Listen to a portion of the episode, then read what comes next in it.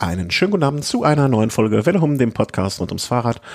Und es ist heute die, ich muss mal ganz auf den Kalender, Dienstag, der fünfte Zehnte. Und wir lösen heute, wenn ich das richtig erinnere, ein Versprechen ein, äh, beziehungsweise eine Verabredung wird eingehalten, Verabredung wird getroffen, nee, eine getroffene Verabredung äh, wird umgesetzt. Und zwar haben wir uns im Jahre des Herrn 29, 17, nee, äh, 19, 19, glaube ich. Stimmt nee, 20. 20? Was 20 ist das? Mein Gott, komm. Ja. Im Jahre des Herrn 2020 verabredet, nachdem ich mit Martin über das ähm, Atlas Mountain Race gesprochen habe, dass wir uns nach dem Silk Mountain Race, für das er, zu dem er seine Fühler ausstreckte damals schon, äh, nach der Teilnahme dann wieder unterhalten werden. Und das wird heute Abend abgelöst. Und ähm, da, da wir damals zu dritt waren, sind wir heute auch zu dritt. Und äh, dann haben wir einfach den Tobias noch mit ins Boot geholt, der mit ihm das Silk Road Mountain Race bestritten hat. Äh, guten Abend, alle beide zusammen. Ich freue mich Hallo. sehr. Guten Tag. Ja. Hi. Ich habe so, ich habe mir hier mehrere Fragen äh, aufgeschrieben, die aber so thematisch völlig kunterbunt sind. Und die erste Frage, ähm, die, die, ich hier notiert habe, äh, geht an dich, Tobias. Äh, das, äh, es gibt keine Punkte zu vergeben.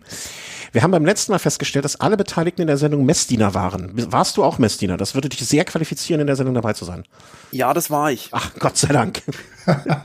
Katholischer, ähm, yeah, wie, das, yeah. wie, das hier in, wie das hier in Bayern heißt. Genau. Ähm, ja, bei den Protestanten gibt es, glaube ich, keine Messdiener, oder? Ich also keine Ahnung. Doch, Ey. doch. Die hatten doch zuerst auch Mädchen als Messdiener. Das war dann bei uns, wir waren so ökumenische Gemeinde, da waren auf, da ging das auf einmal. Okay. Und ich meine, der Trend, aber ich habe keine Ahnung, weiß ich nicht. Also, nicht, dass ich es wüsste, aber das ist auch hier vermietetes Gebiet für mich, ne? Also keine Ahnung. Mhm. Ähm, Tobias, äh, du kommst dialektisch, merkt man das ja schon aus Bayern. Wo kommst du denn daher? Also ich von Martin, wenn ihr was über den Martin wissen wollt, dann hört einfach die Folge von 2020. Das war, glaube ich, irgendwann im, im März oder April, habe ich so eine Erinnerung. Mhm. Äh, nach, dann wisst ihr alles über den Martin, dann fragen wir jetzt kurz den Tobias. Aus Bayern kommst du, sagtest du. Ja, das ist eine ganz korrekt. Ich komme aus Franken und da muss man ja immer einen großen Unterschied oh ja. machen. Es gibt da so Hardcore-Franken, die mögen das gar nicht, wenn mhm. man sagt, man kommt aus Bayern. Aber für alle außerhalb von Franken, ich komme aus Bayern, ähm, aus der Nähe von Schweinfurt, also so mhm. ganz oben im Norden, äh, relativ nah an der Grenze zu Hessen und Thüringen, kurz vor der bayerischen Rhön. Da ah, okay, okay. bin ich zu Hause. Rhön-Marathon auch schon mal gefahren? Nee. Nee. Also das Rennrad interessiert dich nicht so? Oder? Nein, das hm. interessiert mich überhaupt nicht. Ähm, also da brauchst du dich nicht rechtfertigen für. Das je weniger Straße, je mehr Dreck, je mehr äh, Offroad, desto lieber mag ich das. Mhm. Und, okay. Ähm, Aber nee, Rennrad hat mich irgendwie noch nie interessiert. Okay, also kommst du dann auch eher aus dem, naja, Bikepacking ist ja auch schon fast was Sportives. Kommst du eher aus dem Radreisebereich auch, wie der Martin ursprünglich ja auch mal dann äh, so in die Richtung abgedriftet ist, die er jetzt gegangen ich ist? Ich weiß gar nicht, ich, das ist, das ist, das ist dann schwierig. Ich weiß gar nicht, wo ich herkomme. Also äh, ich glaube, ich bin mal so Fahrrad gefahren, wie halt jeder mal Fahrrad gefahren ist. Und äh, irgendwann habe ich das wiederentdeckt. Ähm, so vielleicht war das so 2016, 2017 und habe mir dann mal so ein ernsthaftes Fahrrad gekauft, so ein, so ein Focus-Teil ähm, mit so einem Rennradlenker und das hatte so Profilreifen und da konnte man irgendwie abseits der Straße auch noch fahren und konnte über so Wurzeln drüber fahren und das fand ich irgendwie ganz irgendwie ganz cool und dann habe ich mir mal, weil es ja doch nicht für alles gut war und ich irgendwas von dieser N plus 1 Theorie gehört habe, habe ich mir das erste Salsa Fargo gekauft und bin damit den Tuscany Trail gefahren 2018 und da habe ich den Martin kennengelernt.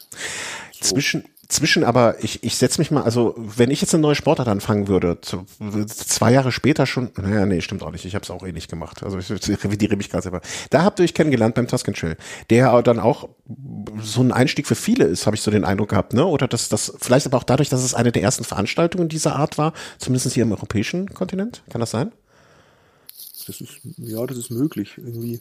Ich, also zumindest der also die waren, ich glaube, die waren, die, die waren von Anfang an ziemlich äh, Social Media äh, ja. aktiv. Und ich meine, so bin ich da irgendwie drauf gestoßen. Also ich habe da nicht aktiv nachgesucht, sondern es kam irgendwie zu mir. Und mhm.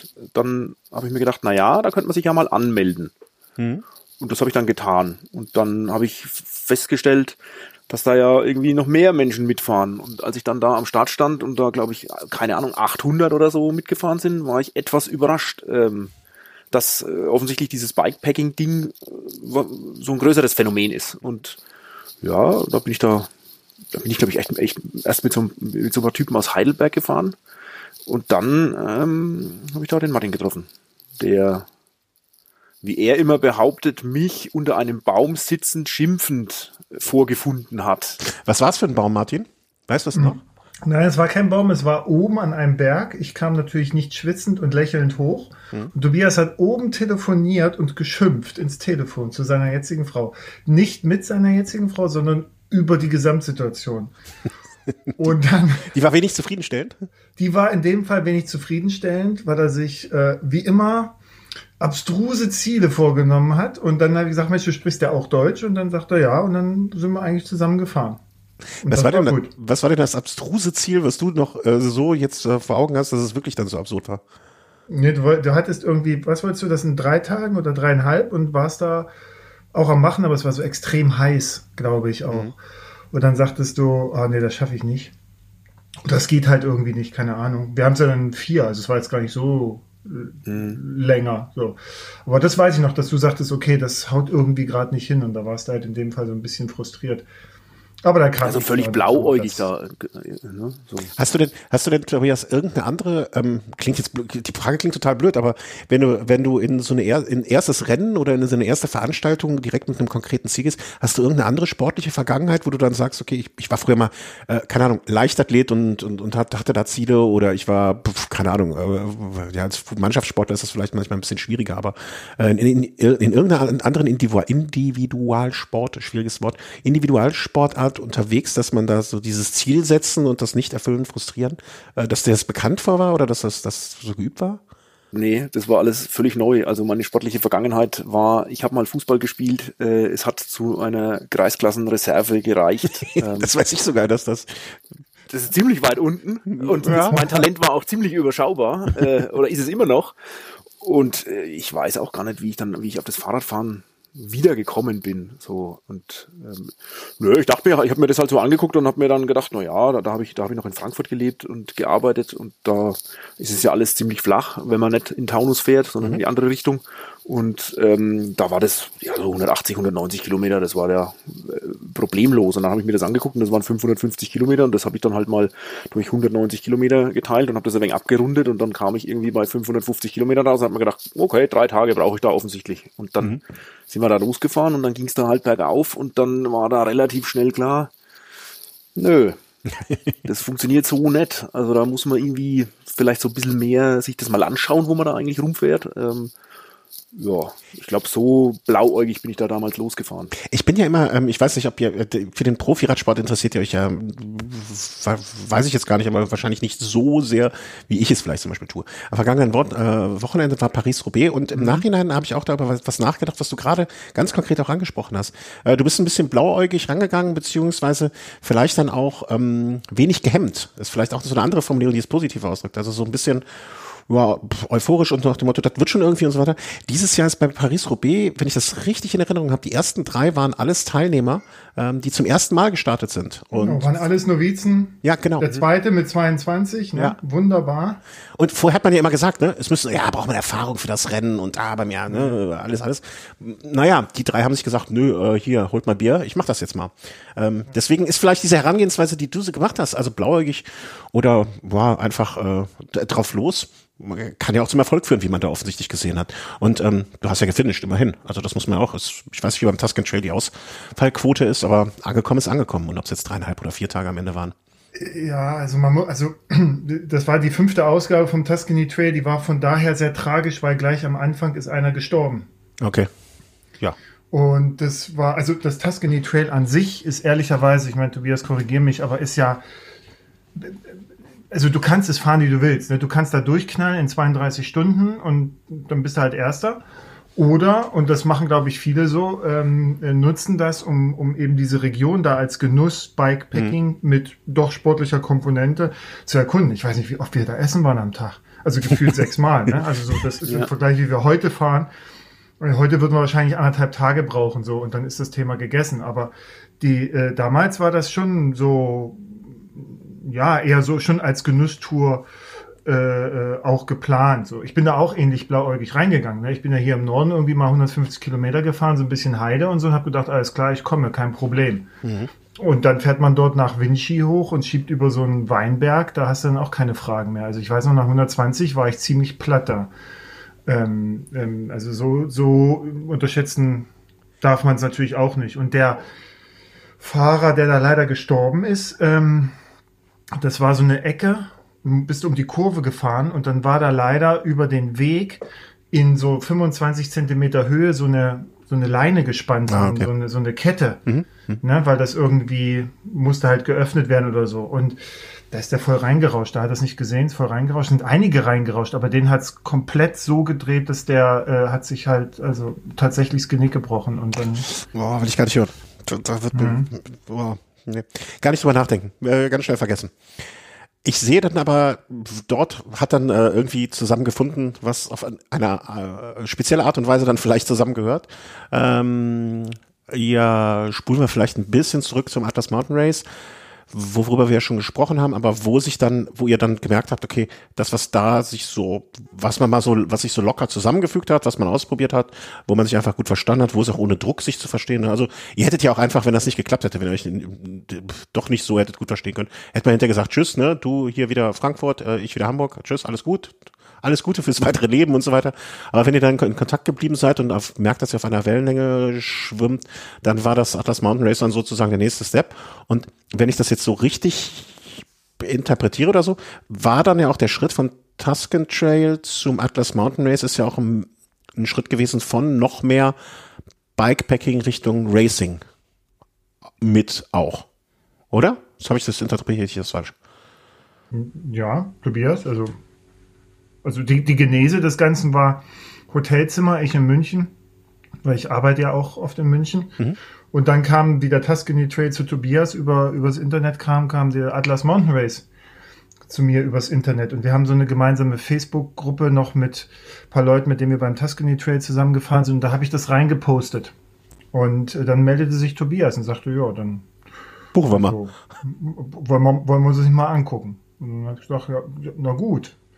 Und ich war gerade sowieso in so einer Phase, wo ich dachte, ach komm, irgendwas muss ja noch mal passieren in deinem Leben. Und äh, da kam das genau richtig. Mhm. Und Tobias hat es leider ernst gemeint, deswegen konnte ich ja nicht zurückziehen. Aber dann, dann, das ist ja auch eine ich sag mal, so eine symbiotische Beziehung dann schon fast, die man bei solchen Veranstaltungen dann hat oder ähm, symbiotisch klingt immer so negativ, aber ich meine, dass sie einfach sich gegenseitig pushen, sich gegenseitig hochziehen, wenn es auch negativ ist. Ähm, das ist ja dann auch etwas, was man, so jemanden zu finden, der dann auch vor allen Dingen, das ist ja, das ist ja das eine, sich zu motivieren, Sachen durchzuhalten und so weiter. Ähm, das, ich glaube, das kann man in vielen Sportarten relativ ich will nicht sagen leicht finden, aber ich finde gerade beim Radfahren und bei solchen Veranstaltungen gehört ja auch dazu, dass ihr ungefähr das gleiche Tempo habt. Weil es ist ja nichts blöder, als mit jemandem zusammenzufahren. Hatte ich mal in Italien, bin, bin, bin in einer Gruppe zusammengefahren, die minimal lang, zu langsam für mich war. Da dreht man ja auch durch. Mhm. Ja, es drehen ja beide durch, ne? Ja, ja, genau. Der, der, Minima, der, der, der langsamer fährt, der meint die ganze Zeit, er müsste eigentlich noch einen drauflegen, um ja. nachzukommen. Und der, der ein bisschen zu schnell ist, der ist genervt, weil, weil der andere nicht hinterherkommt. Und überpaced und verbrennt dann auch, ne? Genau. Und aber das ist bei uns ähm, eher weniger der Fall. Ich glaube, was wir ganz gut hinkriegen, ist diese Mischung aus, ähm, auch wenn du als Team startest, du, du bist ja äh, weite Teile des Tages irgendwie äh, trotzdem alleine mit dir. Ja? Mhm. Es ist ja jetzt nicht so, dass wir nebeneinander fahren und die ganze Zeit quatschen. Mhm. Ähm, also das liegt nicht in meinem Naturell und in Martins äh, Naturell ähm, manchmal auch nicht. Und ähm, was soll diese Einschränkung? Schatz. Und da hattest du, jetzt hast du ihm noch nicht gesagt, dass er im Schlaf redet. Wir hatten getrennte Zelte. Aber damit, damit irgendwie umzugehen, ähm, das zu können und nicht permanent eine Ansprache zu brauchen, das glaube ich funktioniert bei uns ziemlich gut. Also wir, ich fand am, beim Atlas Mountain Race, als wir morgens, das habe ich dir mal gesagt, Martin, als wir morgens unsere Fahrräder gepackt haben, keine Ahnung, eine Stunde mhm. lang und kein Wort gesprochen haben. Das fand ich irgendwie, das hat alles so ganz intuitiv ähm, mit sich selbst und auch im Miteinander äh, funktioniert. Das habt fand ich. Das, habt ihr das irgendwann mal so auf der Metaebene äh, besprochen miteinander?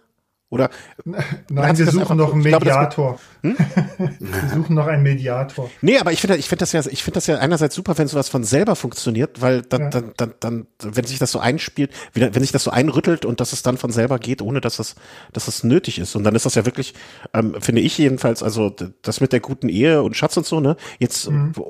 äh, so ganz weit weg davon ist es ja nicht.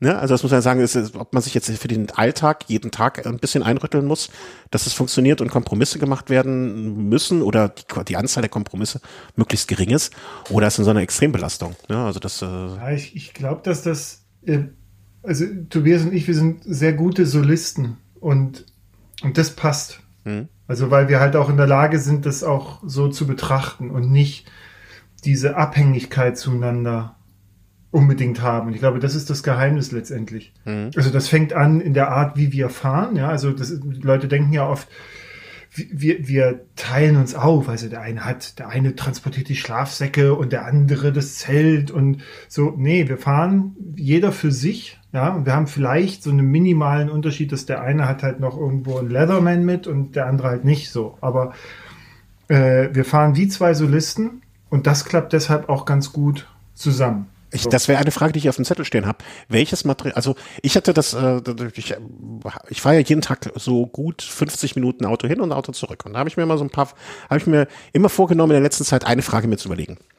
Und eine der Fragen, die ich mir auf dem Zettel habe, wäre auch, ähm, gibt es, weil ich hatte mir schon so überlegt, was passiert, was ist in dem Fall, also jetzt wirklich so equipmenttechnisch, mhm. was wäre jetzt in dem Fall, einer von euch fällt aus mhm. ähm, und das Prozedere erstmal für den Ausfall ähm, hätte ich gerne gewusst. Also was wäre passiert, wenn jetzt, äh, sagen wir mal, Martin hätte, keine Ahnung, der wäre einfach einen Berg runtergerutscht und hätte sich das Bein gebrochen.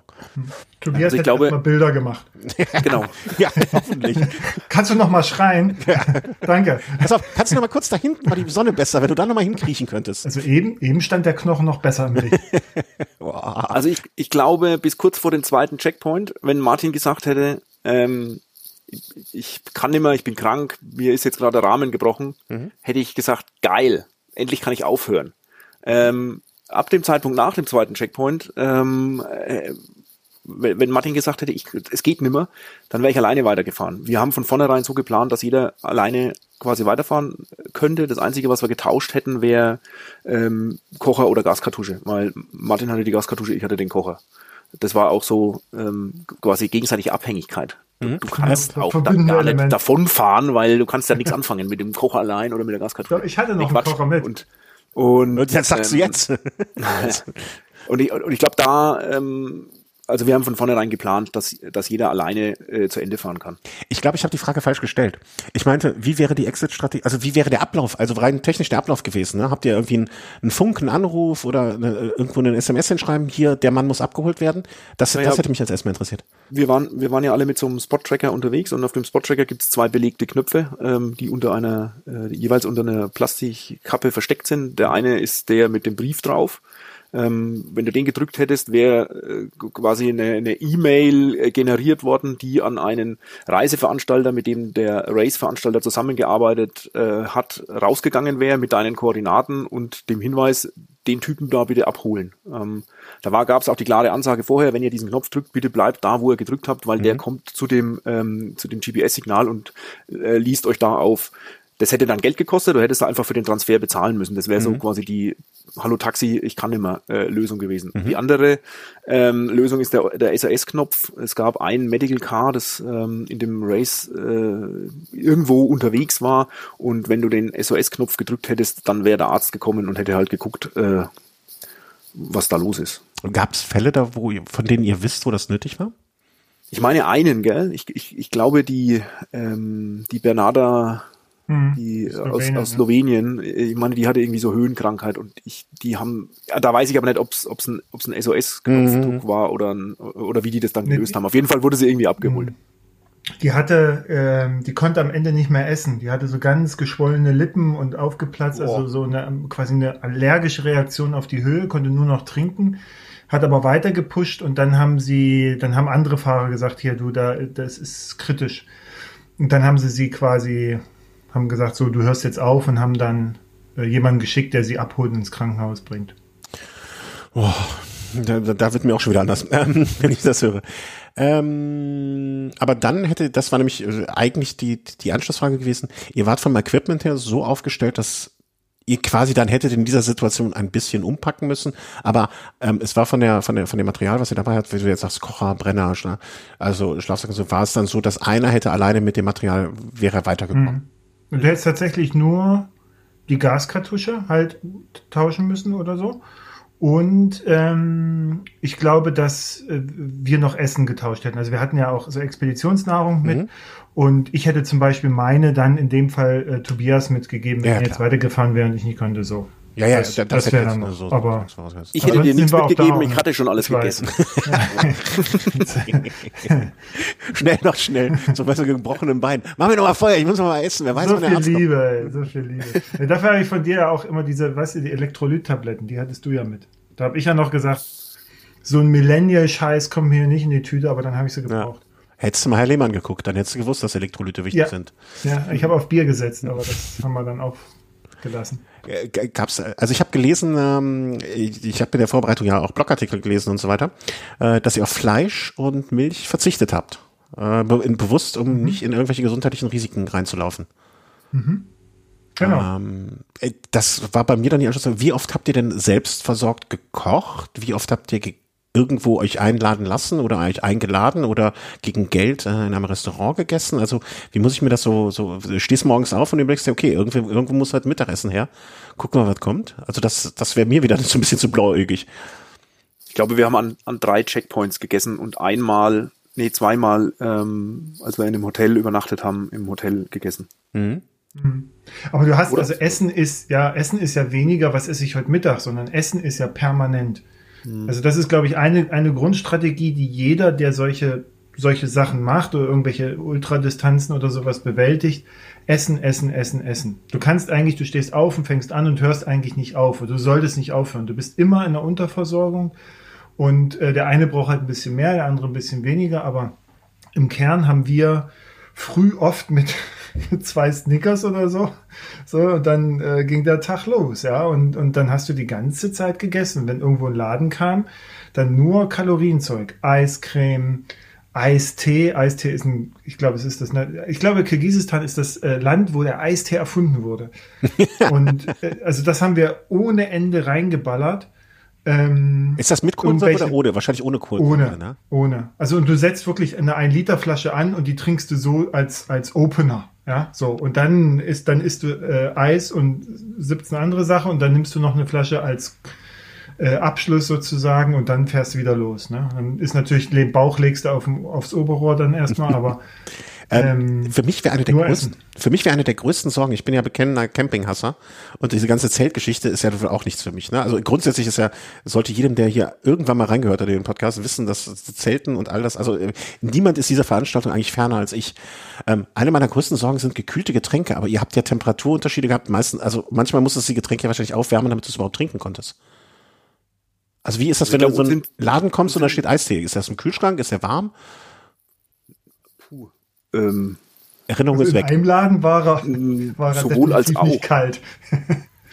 ja, stimmt. Also ähm, die meisten standen die irgendwie in so Holzregalen und ja. ähm, da die Verständigung so ein bisschen schwierig war, hat man halt auf entweder man hat man nahm es aus dem Kühlschrank oder man hat drauf gedeutet, ähm, ist dann weggelaufen. was man jetzt so äh, haben möchte. Hm. Äh, blöde ja, das Frage, Zeug musst du nicht kühlen, da ist, da ist kein nee. Lebensmittel drin, das ist alles Chemie, das ist okay. Kalt war es halt angenehm, wenn es halt draußen warm war. Ja. Und ansonsten, ja, und dann gab es ja auch noch Cola und irgendwelche Orangensaft, Konzentrat, Geschmacks. Versuchen wir sowas. versuchen wir's jetzt also mal. Also uns, ja? uns sind morgens äh, äh, regelmäßig unsere Fahrradflaschen eingefroren, ne? wenn wir irgendwo mhm. gepennt haben und dann weitergefahren sind ähm, und da war was über Nacht drin gestanden, dann war das, äh, ich glaube, zwei, dreimal ein Eisblock einfach. Da kam halt nimmer viel raus. Und dann ist halt nicht nur die Wasserflasche gefroren, sondern auch der Wasserfilter.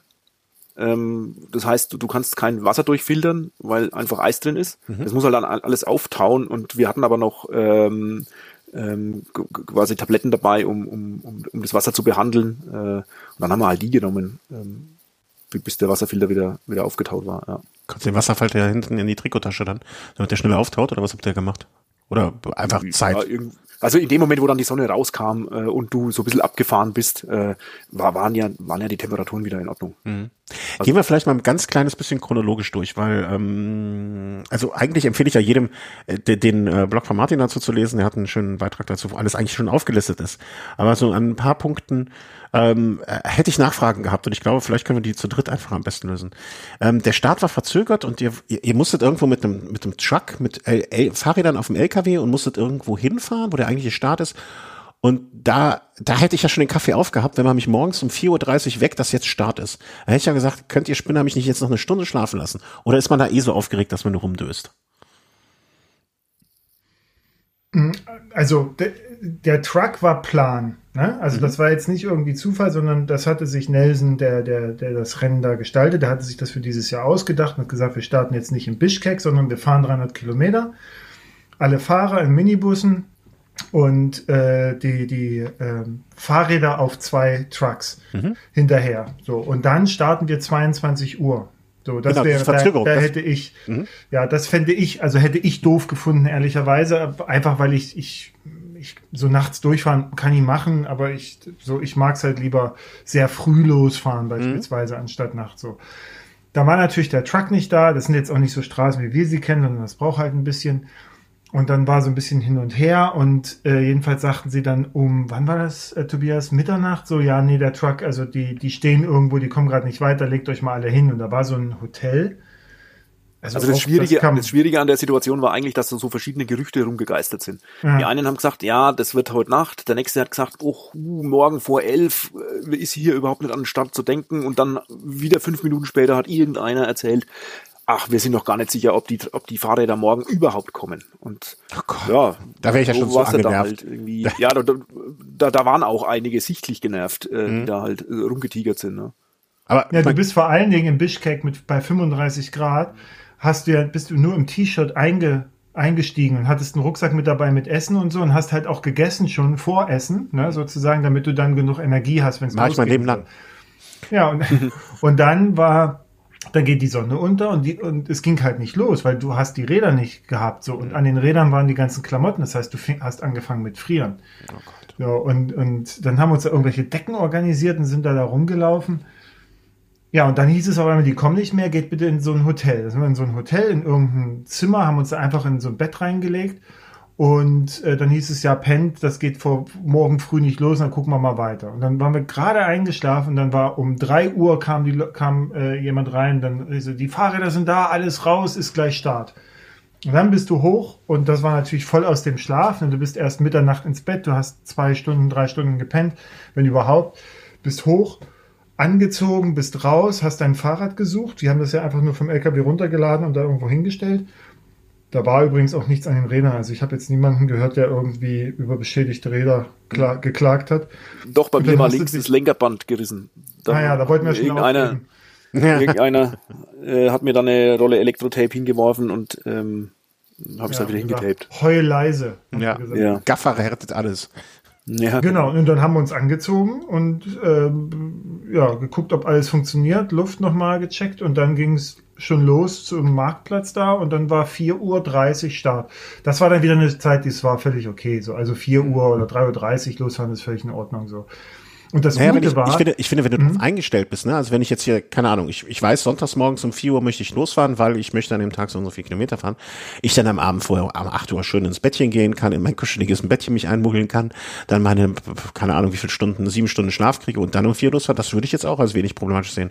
Aber mit dem Anreisestress, der ja auch so dann nicht, ne, wo man irgendwie nicht darauf vorbereitet war, gedanklich oder so, pff, also ja, also, aber das ist, aber das ist der, also das ist letztendlich schon Teil dieses Races. Ne? Also vergiss alles, was du irgendwie planen kannst. Letztendlich, du kannst wirklich nichts planen. Hm. Und wenn du damit nicht umgehen kannst, dann hast du, glaube ich, ein großes Problem. Ja, das ist, oder Tobias? Also. Naja, ja. Das ist, das war so das, das erste Learning in dem, in dem, in dem ganzen Race. Ver, vergiss einfach deine Planung. Hm das ist okay, wenn es funktioniert, aber geh mal lieber davon aus, dass das nicht so hinhaut, wie du dir das gedacht hast. Und weil der Versorgungspunkt vielleicht gar nicht da ist, wo er sein soll. Ähm, weil, keine Ahnung, der, der, da wo du, wo du recherchiert hast, dass eigentlich der Straßenbelag Teer sein müsste oder Asphalt sein müsste, ähm, weder der Begriff Straße noch, das, noch der Begriff Asphalt äh, dir irgendwie was bringen, weil es halt ein, irgendwie so ein, so ein, so ein, so ein, so ein Feed-Track ist oder so. Ne? Hm. Und du halt mit, mit ähm, der Geschwindigkeit, die du eigentlich geplant hast, äh, gar nicht vorankommst. Gibt's denn, gab es denn auch so Momente, wo man sich sagt, warum mache ich eigentlich hier noch einen Plan B? Weil eigentlich kann ich immer nur reagieren und improvisieren. Äh, Plan B gab es ja auch nicht. Also Plan B wäre tatsächlich, also das, nee. Also nee, ich meine, ich meine nicht im Plan B jetzt abbrechen und schönen Urlaub machen noch eine Woche, ja. ne? sondern so nach dem Motto, okay, wenn ich mir überlege, dieser, dieser Tag wird jetzt kommen, ich habe hier einen Versorgungspunkt, mhm. wo ich vielleicht hinfahren kann, hier habe ich ein Dorf, wo ich mich versorgen kann und wenn ich mit den geplanten, äh, wie, wie Tobias gerade gesagt hat, mit den geplanten mhm. Untergründen, würde ich das ungefähr zu der Zeit erreichen. Dass, also ich bin ein Freund davon, mir sowas in Etappen zu unterteilen und dann so Gedanken zu machen, weil ich finde, bei, bei solchen, oder ich kann es mir nur vorstellen, ne? ich habe ja sowas noch nicht gemacht oder werde es auch nie machen, ähm, dass so das Unterteilen und in kleinere Abschnitte denken und so ist einem ja auch jeden Tag einfach vereinfacht. Ja, aber es funktioniert leider auch nicht. Auch Oder bei nicht. uns hat's nicht funktioniert. Nee, wir haben ja, wir haben an dem ersten Tag, wir sind relativ schnell auf den Pass hochgekommen, auf den ersten, sind dann relativ langsam auf der anderen Seite wieder runtergefahren und sind aber okay, ganz okay vorangekommen und haben dann irgendwann zwischendurch überlegt, du, schau mal bei Kilometer 170, da gibt's doch ein Dorf, da gibt's sicher auch ein Hotel und das war doch jetzt so, so äh, strapaziös die Anreise, da pennen wir doch gleich mal irgendwo im Hotel. Und dann sind wir da hingefahren, da gab es natürlich gar nichts. Und ähm, dann ist halt dieser Plan B, den du dir so schön zurechtgelegt hast, den, der existiert plötzlich nimmer. Und dann sind wir noch ein bisschen weitergefahren und haben dann festgestellt, schau mal, jetzt haben wir am ersten Tag 180 Kilometer geschafft. Unser, unser angepeilter Schnitt waren so 155, 150 mhm. ähm, am Tag. Wenn das so weitergeht, dann sind wir ja in zehn Tagen durch. Das ist ja voll geil. Und dann freust du dich kurz, dann freust du dich kurz drüber, dass du ja jetzt ganz schnell fährst wahrscheinlich.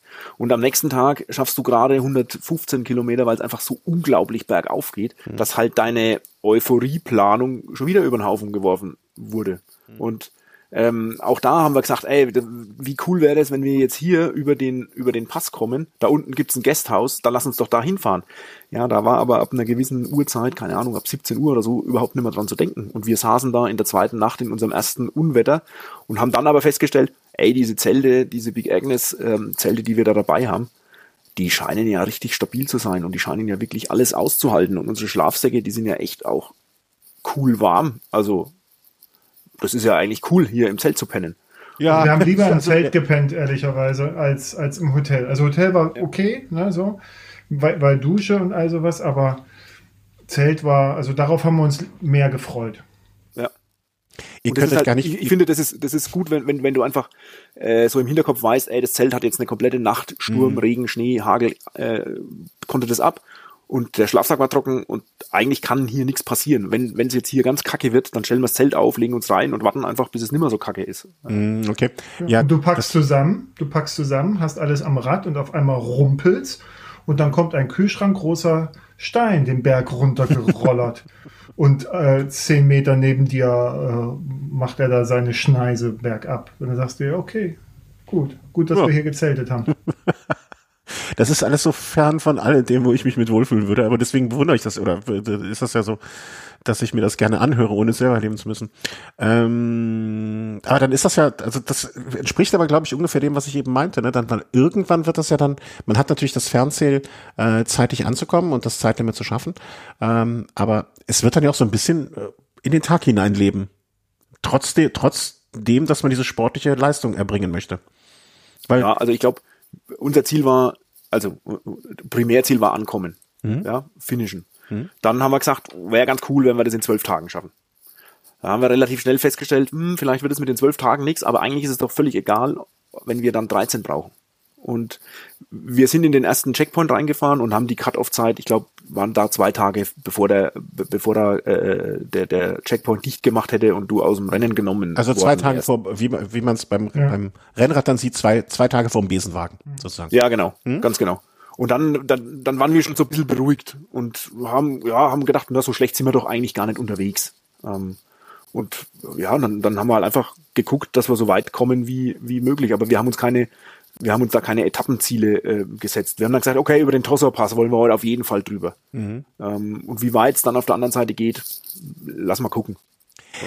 Gibt es, gab es zwischen, äh, nee, anders gefragt, ähm, war es für euch überhaupt wichtig, ähm, wo ihr jetzt im Rennen seid im Sinne von Platzierung und bekommt man sowas von den anderen mit? Also kriegt man damit so nach dem Motto, äh, wie, dass man jemanden trifft und der sagt dann, ey, der so und so ist jetzt schon im Ziel oder der so und so hat die Hälfte schon oder Checkpoint 3 ist schon die und die Fahrerin vorbei. Kriegt man das mit und wie ist es einen wichtig? Also wenn dich das interessiert, dann kriegst du es mit. Du kannst, hast ja auch immer mal Verbindungen zwischendurch und kannst den Live-Tracker dir anschauen und sehen, wo wer gerade rumfährt. So, wir mhm. haben das war ganz interessant, als wir ins Ziel kamen. Wir waren, glaube ich, so, was waren wir? 36, 37. Und da meinten sie, mhm. wir haben konstant diese Platzierung eigentlich über alle Checkpoints gehalten. Ne? Also bei ersten Checkpoint waren wir, glaube ich, 32 oder so von 100. Und, genau, das wäre jetzt meine äh, Frage noch gewesen. Wie viele waren es denn überhaupt insgesamt? Ja, es sind, glaube ich, 98 angetreten. Und die, und diese Scratch-Rate beträgt ja bei diesen Rennen meistens 50, 60 Prozent, ja. So, also, wenn nicht sogar noch mehr. Deswegen, uns kam es drauf an zu überleben. Also wir wollten einfach nur finishen. So, und da war, also da vorne, da fahren wir nicht mit. Da, also ich, das, das ist unglaublich, was sie da manchmal auch äh, abziehen. Aber ähm, diese Platzierung war uns eigentlich nicht wichtig. Wir waren aber von uns selber überrascht. Das hat sicherlich auch motiviert, dass wir da ganz gut dabei sind da vorne. Ne? Also und und ähm, das ist auch ein, ein sehr angenehmes Fahren, weil du halt auch noch mal eine ganz andere Aufmerksamkeit hast, auch jetzt so von den äh, von den Control Cars und sowas. Ne? Das war beim Atlas Mountain Race, da sind wir ja eher ähm, im hinteren Bereich des Feldes derjenigen, die dann auch angekommen sind, letztendlich gefahren. Und ähm, da warst du schon so ein bisschen, okay, jetzt sind irgendwie schon 100 im Ziel oder ne, wir waren dort 98, 99, glaube ich, beim Atlas Mountain Race von 200 Fahrern. Äh, da kommst du unter ferner Liefen rein. Ne? Jetzt war das natürlich nochmal ganz anders. Das fand ich ganz, ganz angenehm. Aber das haben wir jetzt nicht angestrebt, sondern es war für uns eher ein Zeichen dafür, dass die Vorbereitung sich dann doch auszahlt. Wollte ich gerade sagen, ne? das ist ja auch so eine persönliche Motivation. Also ich, finde das immer, wenn du, wenn man so merkt, okay, man, man kann hier mithalten. Klar, klar bei, bei solchen Rennen, die vorne sind, ne, die wird man meistens eh nur am Start sehen, aber ja, dass man so ein bisschen, also dass man dass man nicht ums Überleben kämpft, sondern ein bisschen von dem Training, was man hat, profitiert. Ähm, ich habe das mal erlebt bei dem Marathon, wo ich dann hinterher wirklich so bei den allerletzten war. Alleine schon, dass du an den Verpflegungsstationen nichts Kaltes zu trinken mehr bekommen hast und nur noch Bananen. Das war so frustrierend. Ja. Ne? Und das, ja. das, das, was du, du jetzt beschrieben hast mit die Aufmerksamkeit, die man bekommt, das ist ja nicht nur Aufmerksamkeit im Sinne von, dass man einen Applaus kriegt, sondern auch, dass noch alles an Versorgung da ist. Ja, ja, Versorgung, genau. Das, du kommst nicht ne? in die Checkpoints rein und die packen eigentlich gerade schon. Ja, genau. Das ist dann auch so, so ein bisschen, das ist auch die Stempelfarbe schon eingetragen getrocknet. ja, also. das ist ja auch so ein bisschen nicht frustrierend, aber dann denkst du schon auch so, ach, puh, ja. Ne, ist schon schöner, ja. ist schon schöner, wenn man begrüßt wird, ey, endlich, ey, cool, dass du jetzt auch da bist und so. Ja, ja, kann ich Also ich muss wirklich sagen, körperlich sind wir, also es war natürlich belastend, aber da würde ich sagen, weiß nicht, Tobias, da sind wir jetzt nicht über unsere Grenzen gegangen. Also da musste man, also wir mussten nicht quasi in den Bereich gehen, wo wir körperlich völlig im Eimer waren. Das, was uns beide so mitgenommen hat und geprägt hat zwischendurch. Das fand ich halt sehr interessant. Jetzt äh, zurückblickend war eher die mentale Belastung. Mhm. Die war für uns beide so. Und ich glaube, dass auch diese zwischen, also ich hatte ja zwischenzeitlich so eine Phase, wo ich meinte, keine Kraft mehr zu haben. So, das hatte mir ja Tobias dann wieder gespiegelt, dass das aus seiner Sicht nicht so war. Äh, aber das war eher die, die mentale Herausforderung, der wir beide uns halt jeder für sich alleine haben stellen müssen. Ne? So, und, und das fand ich sehr interessant. Kann, könnt ihr das beschreiben? Ähm, für jemanden, der nicht in dieser Situation ist, ist das, glaube ich, extrem, also für mich zumindest sehr schwer nachzubeziehen, wo genau die mentale Belastung da ist. Weil wenn du sagst, weil mich, mich hat bis jetzt jedes Mal, ähm, wenn ich bei einer sportlichen Leistung war, wo ich an meine Grenze gegangen bin oder wo ich da vielleicht auch kurzzeitig drüber hinausgegangen bin, war bei, bei mir war es immer eher so, dass ich körperlich dann irgendwann kaputt war und es nicht mehr gegangen ist. Ne? Also jetzt so, so ein Marathon-Beispiel, was natürlich etwas ganz anderes ist, was ganz Kleines. Aber ähm, da war ich einfach körperlich so am Ende, dass nichts mehr ging. Aber deswegen kann man das für jemanden, der das noch nicht erlebt hat, glaube ich, schwer nachvollziehen. Wo, wo, wo ist dann das mentale Problem? Oder was ich. Kann, kann man das überhaupt beschreiben für jemanden, der das nicht durchgemacht hat schon mal?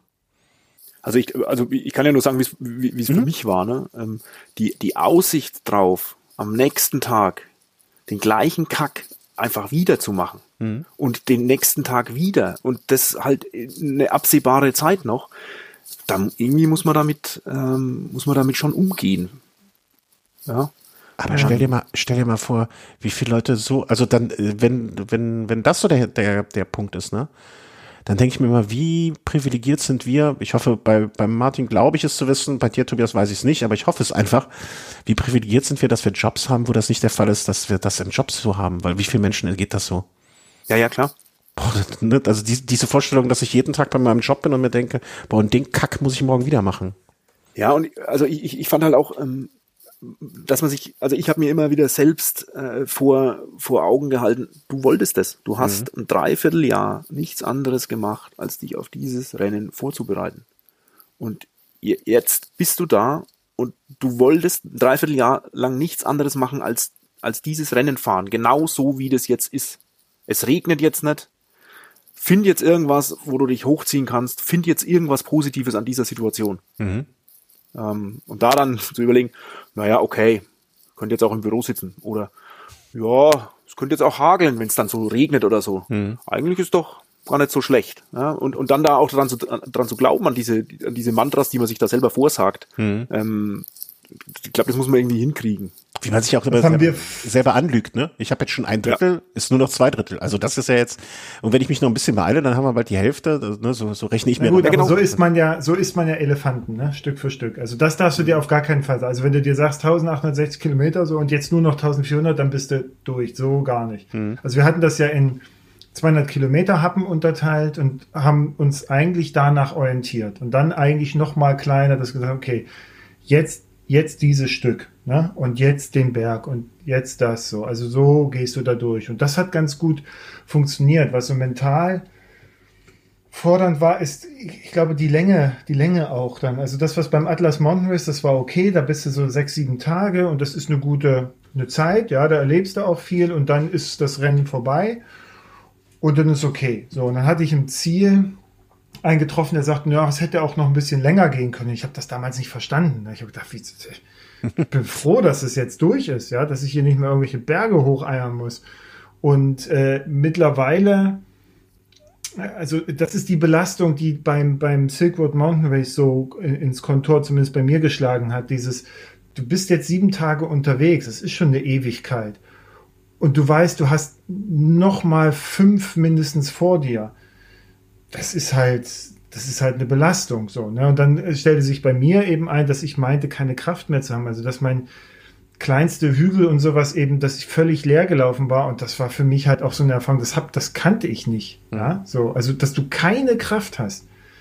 Und und der Körper halt entsprechend dann auch reagiert. Aber ich glaube, das war letztendlich auch nur eine Folge dieser, dieser mentalen Belastung und Auseinandersetzung. Und das ging dann so weit, dass ich sage, okay, kann mal bitte irgendwas an diesem Fahrrad kaputt gehen, ja, damit ich, oder kann ein Pferd mich umrennen, ja, gab's ja genau.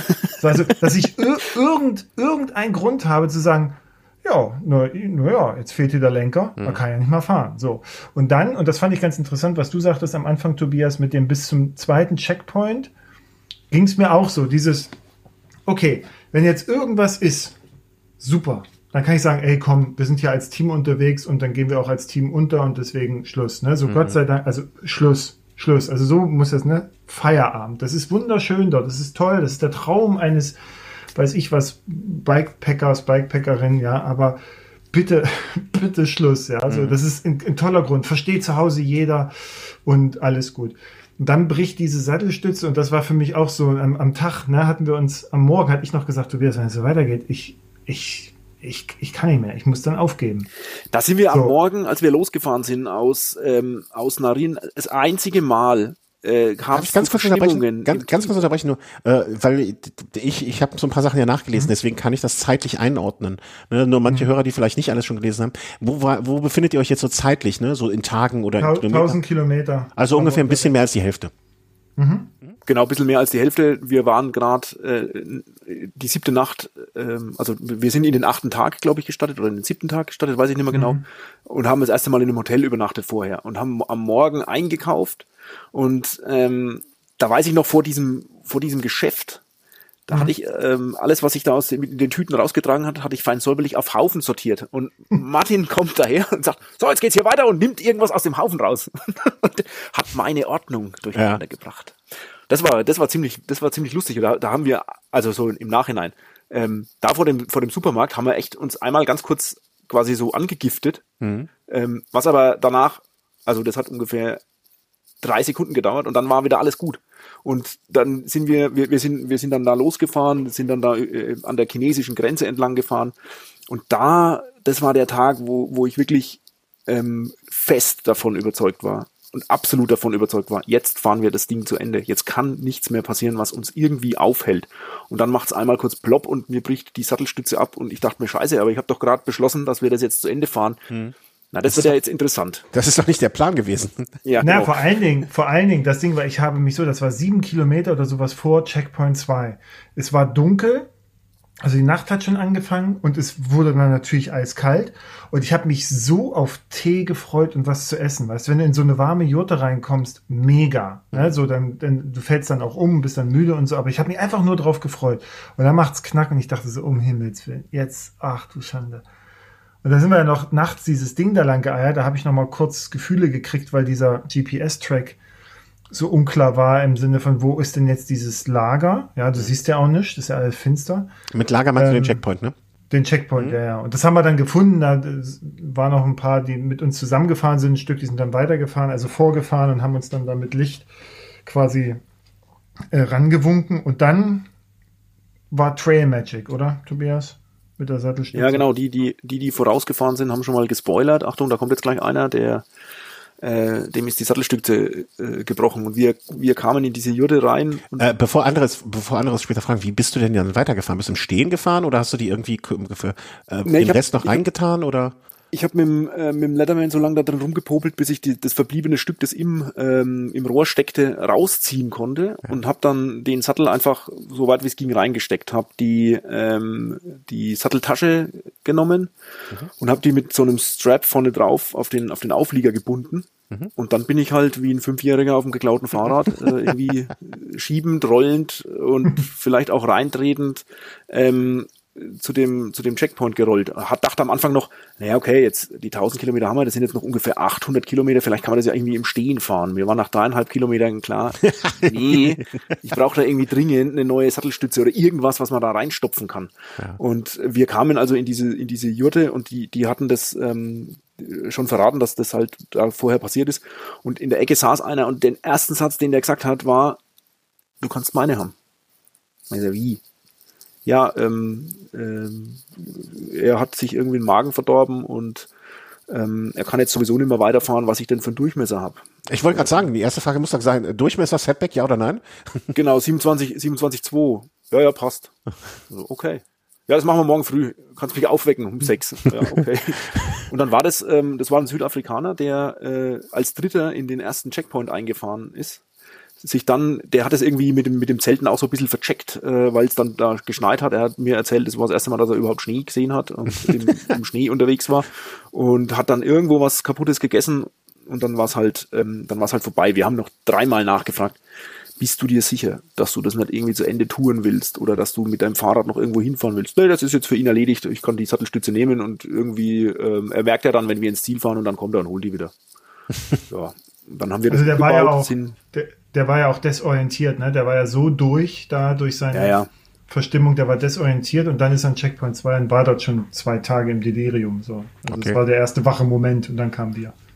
genau. ja, besser zum Glück in dem Moment. Sind wir, technisch ist es natürlich nicht erlaubt, ähm, hm. von jemandem äh, eine Sattelstütze sich auszuleihen. Also ähm, wenn der jetzt einen Sattelstützenverleih gehabt hätte, einen kommerziellen, wäre es okay gewesen, aber so ähm, Hilfe untereinander ist natürlich jetzt. Äh, da mache ich dann wieder den, den, den Brückenschlag zum Profisport. Äh, in den erst, in den frühen Jahren der Tour de France, äh, ich glaube ähm, bei, sogar bei der ersten oder zweiten, hat sogar, ich weiß nicht, ob es der Sieger war oder irgendein Teilnehmer, äh, bei einem Schmied seinen, ich weiß mehr, Rahmen oder irgendwas, äh, selber nochmal zusammen ge, ge, gedingsbumst, also was auch immer.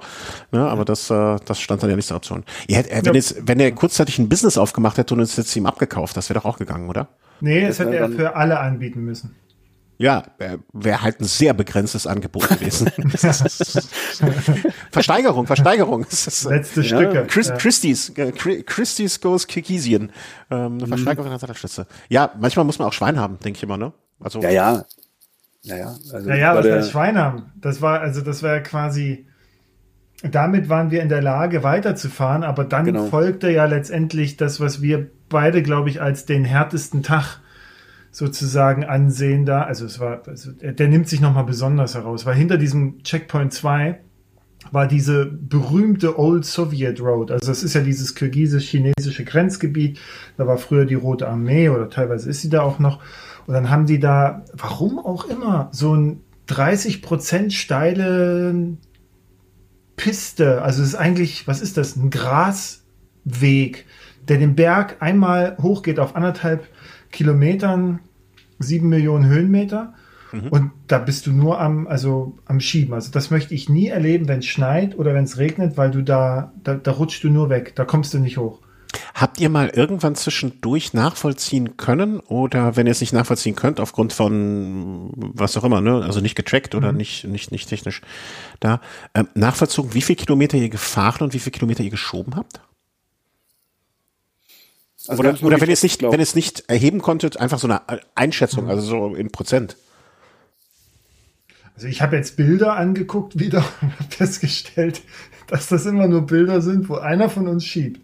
Also es ist mhm. selten, dass man uns mal fahren sieht. Aber es gab Tage, wo wir sechs Stunden pro Tag geschoben haben, von vielleicht 14 Stunden. Ja, also dann gibt es wieder Tage, wo du halt mehr fährst. Also es ist schon, ich würde jetzt ich würd mal sagen, sagen 30, 40 Prozent. Mhm. Oder? Nicht so viel? Die wir geschoben haben? Ja. Nein, 70 Kilometer würde ich sagen. Insgesamt. Ach so, ja. ja also in, in, in, Zeit kann man, ja, ja möglicherweise, aber äh, es war halt streckenmäßig marginal. Mhm, okay. Weil ich, also wenn man es auf die Gesamtstrecke sieht, ne? Ich, ich stelle deswegen die Frage, weil ich habe auch ja ein paar Bilder gesehen und bei den Bildern, wie du jetzt auch sagst, äh, wie, oftmals jemand am Schieben, aber ich habe mir das dann einfach so erklärt, na klar, wenn man gerade schiebt, dann macht man eher mal dann das Foto, weil wenn man fährt, dann fährt man ja, ne? Dann hält's ja nicht an. Also ich zumindest bin jemand, der hält ungern an, um ein Foto zu machen, da muss es schon extrem schön sein, aber wenn du eh schon schiebst, dann ist jetzt auch nicht so schlimm, dann nochmal ein Fotostop da irgendwie zu machen. Ne? So habe ich mir das erklärt, deswegen hatte mich das interessiert, wie viel Prozent das waren. Ähm, Vielleicht waren es auch mehr. Ja, also wollen wir jetzt nicht kleinlich sein, aber der, der Anteil des, also es war jetzt nicht, ne, diese 30, 40, also es war jetzt, wenn du sagst 70 Kilometer von den 1800, lass es dann selbst das Dreifache gewesen sein, dann ist es ja immer noch mhm. relativ wenig in Kilometern ausgedrückt. Aber es kostet dich halt Zeit, ne? Ja. So, also ich glaube, der, das, der, die Zeit, die du dafür gebraucht hast, die ist ungemein größer als nur die reine Entfernung. Also ich habe es einmal gelesen, sechs, äh, sechs Stunden für fünf Kilometer, glaube ich, oder so. Genau, ne? ja. genau. Also mich würde das auch total nerven. Weil ich, ich bin immer, ja. ne, ich will immer denken, ich will doch fahren, ich will nicht schieben. Ich, das ist ein Fahrrad und kein Schieberad. Deswegen. Ähm, ja. Aber ist ja, halt so, ne? Haben wir uns auch gedacht. ja, ja. ist halt so. Die, und, und die ganzen, und die Hirten, die uns begegnet sind, haben sich das auch gedacht. Die haben ja, gesagt, die, ja gut, aber wir haben ja eine Straße, aber okay dann macht mal. Ja, warum man. Wie, wie ist das denn überhaupt? Also, äh, das führt zu einer anderen Frage, die hier noch steht. Ähm, im, Im Zelt, ne? Also ihr habt jetzt da euren besonders schlimmen Tag hinter euch gebracht, seid abends auch ein gesundes Maß anerschöpft. Und ihr liegt im Zelt. Ich habe ja, ich will nicht sagen panische Angst, aber ich habe äh, schon, also Insekten sind so gar nicht meins. Also so überhaupt nicht. Also ein Bienchen, was mir ein bisschen Honig macht, ist okay, aber alles andere muss ich nicht haben. Ähm, grundsätzlich gibt es ja auch Tiere, die sind größer als Insekten. Man hört immer wieder von relativ großen Tieren, also es muss jetzt kein Elefant sein, wie du ihn eben angesprochen hast, Martin, aber da irgendwo in Kirgisien, in der, in der Tundra oder Tantra oder wie auch immer das heißt, da wird ja auch das ein oder, ja. ein oder andere Tier drin rumlaufen. Hm, Pferde, Kühe und Schafe und Ziegen. Okay, die kann man aber und angeblich auch ein Schneeleopard, aber ja und Wölfe. Aber und Wölfe, ja. ich glaube, wir haben so weit gegen den Wind äh, komisch nach Menschen gerochen, ähm, dass da kein Tier irgendwie Bock hat, in die Nähe zu kommen. Okay. Beruhigend. Also. Also ganz ehrlich, du bist, du, du hast gehalten, du hast das Zelt aufgebaut, dann haben wir was gegessen und dann hast du dich hingelegt und warst sofort weg. Und dann ging leider der Wecker schon wieder 4.30 Uhr und dann ging es weiter. Krass. Also du hast da auch also, gar nicht die Kraft Wolf, für, also, darüber nachzudenken. Nee, da wäre ich auch jetzt, also hätte ich dem Wolf auch gesagt, dass das jetzt ein ungünstiger Moment ist für uns ja. beide. So. er stört. Bitte nicht stören, sondern bitte nicht stören, das ja. Schild ans Zelt hängen. ja, aber auch so, so kleine Tiere sind ja auch nicht so meins, aber ich bin ja auch ein Verweichlichter. Das muss ich auch, also bestreite ich auch gar nicht. Ja, war aber, war also. War das denn nicht bei, da war nix. Irgend, auch bei irgendeinem Landstreckenrennen, wo jemand mal eine Kollision hatte mit einem, mit einer Kuh oder, ähm, wo war das denn? Habe ich mal nicht irgendwann mal gelesen, aber da gab es jetzt nie irgendwelche mhm. Begegnungen auf der Straße mit Tieren oder so, dass da irgendwas mal hätte mal. Ähm, Bei uns? Ja. Doch, die ganze Zeit. Also da, da waren ja permanent irgendwelche Pferde und weiß ich was auf der Straße und du fährst dann halt durch. Also nicht durchs Pferd durch, sondern du musst dann halt, du musst dann halt Geräusche machen. Also du bist dann schon wie, wie einer, du machst da halt hier die mhm. Kühe, die, die gucken dich halt nur an, die gehen ja nicht weg und du kannst nicht volles Brot durchrauschen, weil dann geht sie halt irgendwie rechts oder links und dann bist du ja im Zweifel bist du der Im wahrsten Sinne des Wortes im Arsch. So. Und dann deswegen äh, musst du da halt abbremsen, musst dann Geräusche machen, dann gehen die halt vielleicht weg. Bei Schafe und Ziegen war es okay, die sind dann immer sowieso schon so auseinandergerannt. Mhm. Äh, Pferde eigentlich auch, aber da gab es dann halt auch immer wieder so zwei, drei, die haben da so ein bisschen die Kontrollfunktion gehabt, die stellen sich dann da schon hin, so nach dem Motto, also, ne, ihr bleibt auf dem Weg, wenn du, wir können auch anders, so, dann musst du halt auch ein bisschen aufpassen. Also das ist schon täglich mehrfach passiert. Ach, ja, ich denke mir immer, du hattest eben berichtet von diesem, äh, von diesem äh, Draht oder oder diesem, dieser Kette, die über die Straße hing. Ne? Ich stelle mir dann immer vor, dass mhm. man irgendwo mal doch so eine Abfahrt vielleicht dann nicht mit den durchschnittlichen 10 km/h, 11 km/h, die ihr dann durchschieben und fahren hattet, sondern dann vielleicht mal mit 20, 25 runterbrettern kann. Und dann steht auf einmal so eine Kuh auf der Straße und man nicht mehr ausweichen das kann. Passiert, ja. ähm, da hätte ich, das, das, da würde sich meine Begeisterung auch arg in Grenzen halten. Ähm, du hattest einmal ein Bild gepostet das war schon dann vom letzten Pass. Und zwar guckte man, da war oben so eine leichte Anhöhe und ab da, mhm. ich glaube, der Text, so sinngemäß, wenn ich das noch richtig im Kopf habe, war dann der, der, der diesem Bild folgte. Äh, ab hier geht's nur noch bergab zum nächsten Checkpoint oder so etwas, wenn ich das richtig mich entsinne. Ähm, ich, als ich das Bild gesehen habe, dachte ich, boah, was für ein geiles Gefühl zu wissen, dass das jetzt das letzte Mal, dass ich irgendwas hochschieben muss. Und zum anderen, ich weiß nicht, welcher alberne Schalk mir da im Nacken saß. Ich hätte es so lustig gefunden, wenn auf der anderen Seite, weil das war so eine, so eine, ich weiß nicht, ob du das Bild noch im Kopf hast, ne? Das, das war wie so eine Kuppe wenn auf der anderen Seite einfach ein Kiosk stehen würde oder so etwas, so als stellvertretende Zivilisation. Souvenirs. Ja, ja, genau. Souvenirs. Hier Silk Road, Silk Mountain Road, äh, T-Shirts, Kappen und keine Ahnung, Bierdosen. Also es gab halt einen, den letzten Pass tatsächlich, da haben wir uns dann auch in den Armen gelegen und so und mussten dann aber schnell weiter, weil das Unwetter kam. Das, ja, da habe ich aber, ich habe Bilder gemacht, ich weiß aber gar nicht, ob ich das da gepostet habe. Das, was du vielleicht meinst, das war der Kegeti-Pass.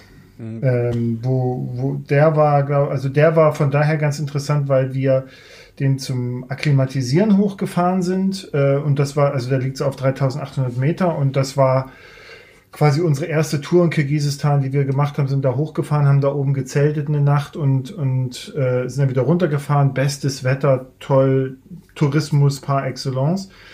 Und äh, beim Rennen sind, mussten wir aber von der anderen Seite ranfahren. Und da war ein Erdrutsch, der hat halt alles zugedeckt. So. Und du musstest dann durch dieses Geröll durch und gucken, wo kann hier ein Weg sein. Und das war schon sehr anstrengend. Mhm. Und fordernd. So. Und danach ging es dann erstmal runter, so theoretisch bis zum letzten, zur letzten Herausforderung. Was ziemlich lustig war, als wir zum ähm, Akklimatisieren da oben waren, haben wir quasi von der Nordseite runter in den Süden geguckt mhm. und haben uns ungefähr ein Bild davon gemacht, was da auf uns zukommt, äh, halt zehn Tage später oder zwölf Tage später im, im, im Rennen. Und wir guckten da so runter und sahen da unten so einen Feldweg und dann haben wir gesagt, unserem jugendlichen Leichtsinn, ach guck mal, da kannst du ja bis da unten hinfahren und dann gibt's so ein bisschen Geröll und dann musst du halt diese 300 Höhenmeter das Fahrrad hochschieben. Das ist so schlimm ist das ja, äh, ist das ja gar nicht. Das war halt einfach komplett nicht der Fall. Ja. Wir sind immer wieder in der Anfahrt zu dem Pass abgestiegen und haben geschoben, weil halt da Rampen mit drinnen waren ähm, die einfach überhaupt nicht fahrbar waren. Ne? Und ähm, das ist auch nochmal so zum, zum, was ist da eigentlich planbar? Ne? Und mhm. dann dauert es doch wieder viel länger als, ähm, als gedacht. Und dann wussten wir aber, dass es ein ziemlich gut fahrbarer ähm, Downhill ist und dass da irgendwie nach 25 Kilometern ein Kiosk kommt. Und äh, das war dann so das nächste Etappenziel, da in dem Kiosk äh, ein Eistee zu kaufen. ähm, habt ihr mal, äh, wenn ich das immer so höre, dieses viele Schieben und dann auch irgendwie mit mit mit ähm, so Kalorien, so viel es geht und so weiter und so fort, habt ihr mal getrackt, wie viel also, oder nee, einfach anders gefragt, äh, habt ihr euch vorher hinterher mal gewogen, wie viel ihr da verloren habt? Also ich habe sechs Kilo verloren. Ich habe auch, ich habe im Rennen sechs Kilo verloren und habe seit Trainingsbeginn im, im März 16 Kilo verloren. Wow. Vielleicht sollte ich das auch mal versuchen. Obwohl, nee, besser doch nicht. Ähm, ihr kommt dann an. Ich, ich, ich kann mir das nicht vorstellen, nach einer Leistung, die so lange ist, also nach äh, 13 Tagen da anzukommen. Wie das ist, ist dann abseits der Erschöpfung noch viel Platz für Freude und wie lange hält die Freude, um dann der kompletten Erschöpfung zu weichen? Ja, also so erschöpft ne, waren, waren wir da ehrlicherweise nicht, sondern es war halt am Tag, es war für uns ganz normal, ein Tag wie jeder, aber die, der Kopf wusste natürlich, äh, äh okay, jetzt hast du es geschafft. Ne? Also das war dann schon so, äh, wenn ich jetzt morgen noch mal fahren müsste, das würde ich nicht mehr schaffen. So, aber das war jetzt weniger, dass du mit letzter Kraft dich da quasi über die Ziellinie schleppst, sondern mhm. es war schon euphorisch. Man muss sagen, wir hatten vorher eine ganz lange Abfahrt. Ne? Also es war das, ähm, die Herausforderung der, des letzten Tages letztendlich war ein 20 oder 24 Kilometer langes Stück, was als Hike-Bike äh, ausgewiesen war und was tatsächlich eine Art, naja, das sind alpine Wanderwege, wo du dein Fahrrad nur schiebst. Und das, da fand das auch statt mit den fünf Kilometern und sechs Stunden. Mhm. Und das heißt, du hast, du hast da schon unglaublich dich verausgabt körperlich, ja, um, um das da zu machen. Du bist auch auf, auf einer Höhe von drei, vier oder so, also es ist jetzt auch nicht unanstrengend von der Höhenbelastung her, obwohl die dann halt so spät im Rennen dann auch nicht mehr so doll reinkriegt. Aber du hast auch du hast halt zwölf Tage hinter dir, die schon extrem anstrengend waren. Ne? Also das kommt ja alles zusammen. Und dann fährst du da runter. Das war eigentlich ganz schön, da bin ich auch ordentlich geheizt und dann hat es mich, also ich persönlich, dann hat es mich nochmal in, in so einem, da kam so ein Sandfeld und da hat es mich dann geruppt. Da bin ich nochmal voll hingeflogen ähm, und, und habe mir nochmal die Rippen geprellt. Das, das äh, fand ich eigentlich dann weniger lustig, aber das Fahrrad war wenigstens in Ordnung. Und dann sind wir zusammen die letzten 20 Kilometer, das war dann Asphaltstraße gefahren, da konnten wir eigentlich auch richtig loslegen, aber da zeigte sich dann auch schon der Verschleiß an den Rädern. Also bei dir, Tobias, war die Kassette hinten immer mal locker und dann hat mhm. es auch nicht mehr geschalten, weil deine Kette, hast du ja mir gestern erzählt, deine Kette hat sich ja auch massiv gelenkt, ne, um ein ganzes Glied sogar. Also das ist schon, also nur, wir sind mit neuen Ketten gestartet, ne? So, ja, ja. Das, du siehst ja, was da, was da los war. Und dann rollst du so ran und dann stehen natürlich da die Leute, mit denen du auch die letzten Tage mehr oder weniger verbracht hast. Ne? Man fährt ja dann immer in so einer bestimmten Gruppe und ähm, man begegnet sich so tagsüber und manchmal abends zeltet man halt zusammen und dann geht's wieder weiter und jeder fährt für sich. Ähm, und die haben einen dann schon begrüßt und Bier und Hello, weil du kommst dann halt so im Stundentakt, kommen dann so die Leute rein. Und das war eigentlich ganz toll. Und dann haben wir angefangen mit Essen. Das weiß ich nur noch. Ich hatte so einen Hunger und dann haben wir eigentlich nur noch gegessen. Und diese körperlichen Auswirkungen, die haben sich dann eigentlich erst gezeigt. Also das geht los bei mir, ging das los mit, du kannst die Nacht nicht schlafen. Ne? Also du möchtest gerne schlafen, du kannst mhm. aber nicht, weil du so restless Legs hast. Ne? Mhm. Das ist das so, das, wie, wie wenn du so einen Stromschlag hattest, ne? So, und dann zitterst du immer noch so ein bisschen so ich rum, da, kannst ich, halt nicht pennen. Ich bin da dann extrem anfällig. Da bin ich extrem ja. anfällig für. Also das habe ich schon, wenn ich hier nur eine, eine, eine für meine Verhältnisse Überlastung fahre, also etwas so aus der Komfortzone raus ein bisschen mehr mache als sonst, ähm, da habe ich das auch schon, dass ich nachts schlecht schlafe, viel schwitze und äh, Beine zittern und ja, genau, und so weiter. Schwitzen, genau, hm. dann ähm, ich hatte extreme Kopfschmerzen aufgrund dieses Leistungsentzugs. Ne? Also der Körper kam mir nicht mit klar, dass da jetzt auf einmal nichts ist. So, das, das habe ich auch selbst, als ich hier zurück war, noch gehabt. Okay. Und dann ähm, die Füße und die Hände wurden dick. So. Oh, okay. Also da ist die, die, ganze Flüssigkeit hat sich gelagert und dann war das bei mir, vielleicht lag es auch nur an dieser einen Melone, die ich gegessen habe, Tobias, aber ich musste dann locker drei, vier Tage alle, übertrieben gesagt, alle halbe Stunde pinkeln. Also ich habe echt gedacht, gut, jetzt ist, jetzt hat's mir irgendwie bei dem Rennen, weiß ich nicht, was zerschossen. Jetzt, jetzt kann ich hier Granu Fink kiloweise essen, damit ich das halbwegs wieder hinkriege. Aber das hat sich dann auch gegeben. Aber das hat auch mehrere Tage gedauert, also noch in Deutschland. Ne? Wie hast du denn den so. Flug überstanden? ja, es ging schon. Das war so, also so schlimm war, war es okay. noch nicht. Das, das hat schon, da habe ich halt nicht getrunken, aber ähm, das waren die ganzen Wasserablagerungen, die der Körper natürlich noch hatte und ja, ganz interessant. So. Und was natürlich mitkommt, ist, also ich habe jetzt immer noch taube Zehen an dem einen Fuß. Ähm, das dauert aber im Allgemeinen so drei, vier Monate. Das war aber auch nach dem Atlas Mountain Race. Da hatte ich am gleichen Fuß nur der große Zeh, jetzt sind zwei andere. Ein bisschen Abwechslung wenigstens da. Tobias, hast du auch, äh, ich, ich sag mal, solche, solche Beeinträchtigungen in der Form? Also ich war müde. Ich war einfach nur müde und, und schlapp. Ähm, aber so wirklich, ähm, also ich hatte, ich hatte ja an den, die, an den letzten beiden Tagen ähm, massive Probleme mit meinem linken Oberschenkelmuskel mhm. oberhalb des äh, oberhalb des Knies. Ich konnte den beim Bergablaufen ähm, konnte ich mein Bein nicht mehr richtig anwinkeln.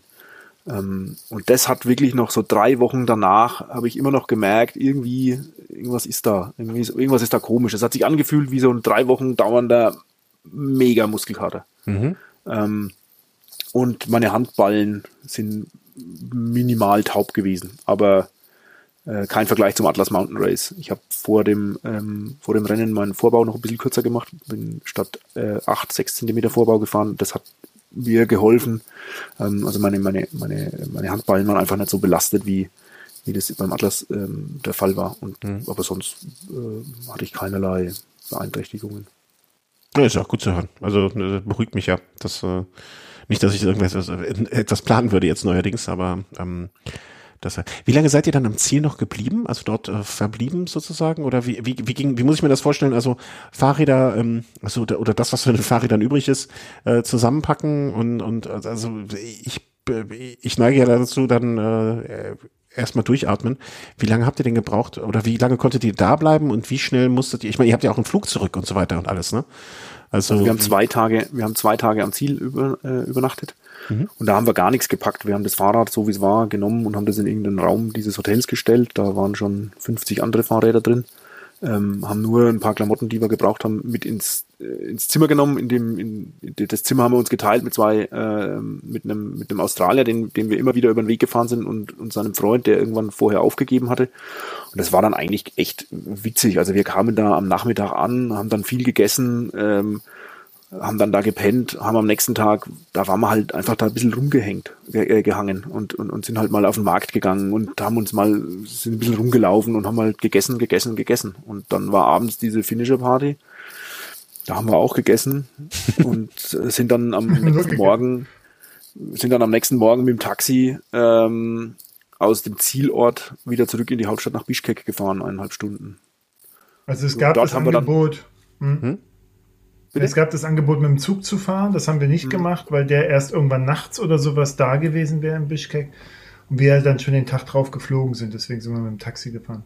Ich, ich bin ja bei sowas auch immer froh, wenn man noch so ein bisschen Puffer hat, ne, dass man, also habe ich jetzt gerade auch in, im persönlichen Umfeld eine Situation, wo ich mir auch überlege, okay, mache ich jetzt den sicheren Plan oder mache ich den knappen Plan?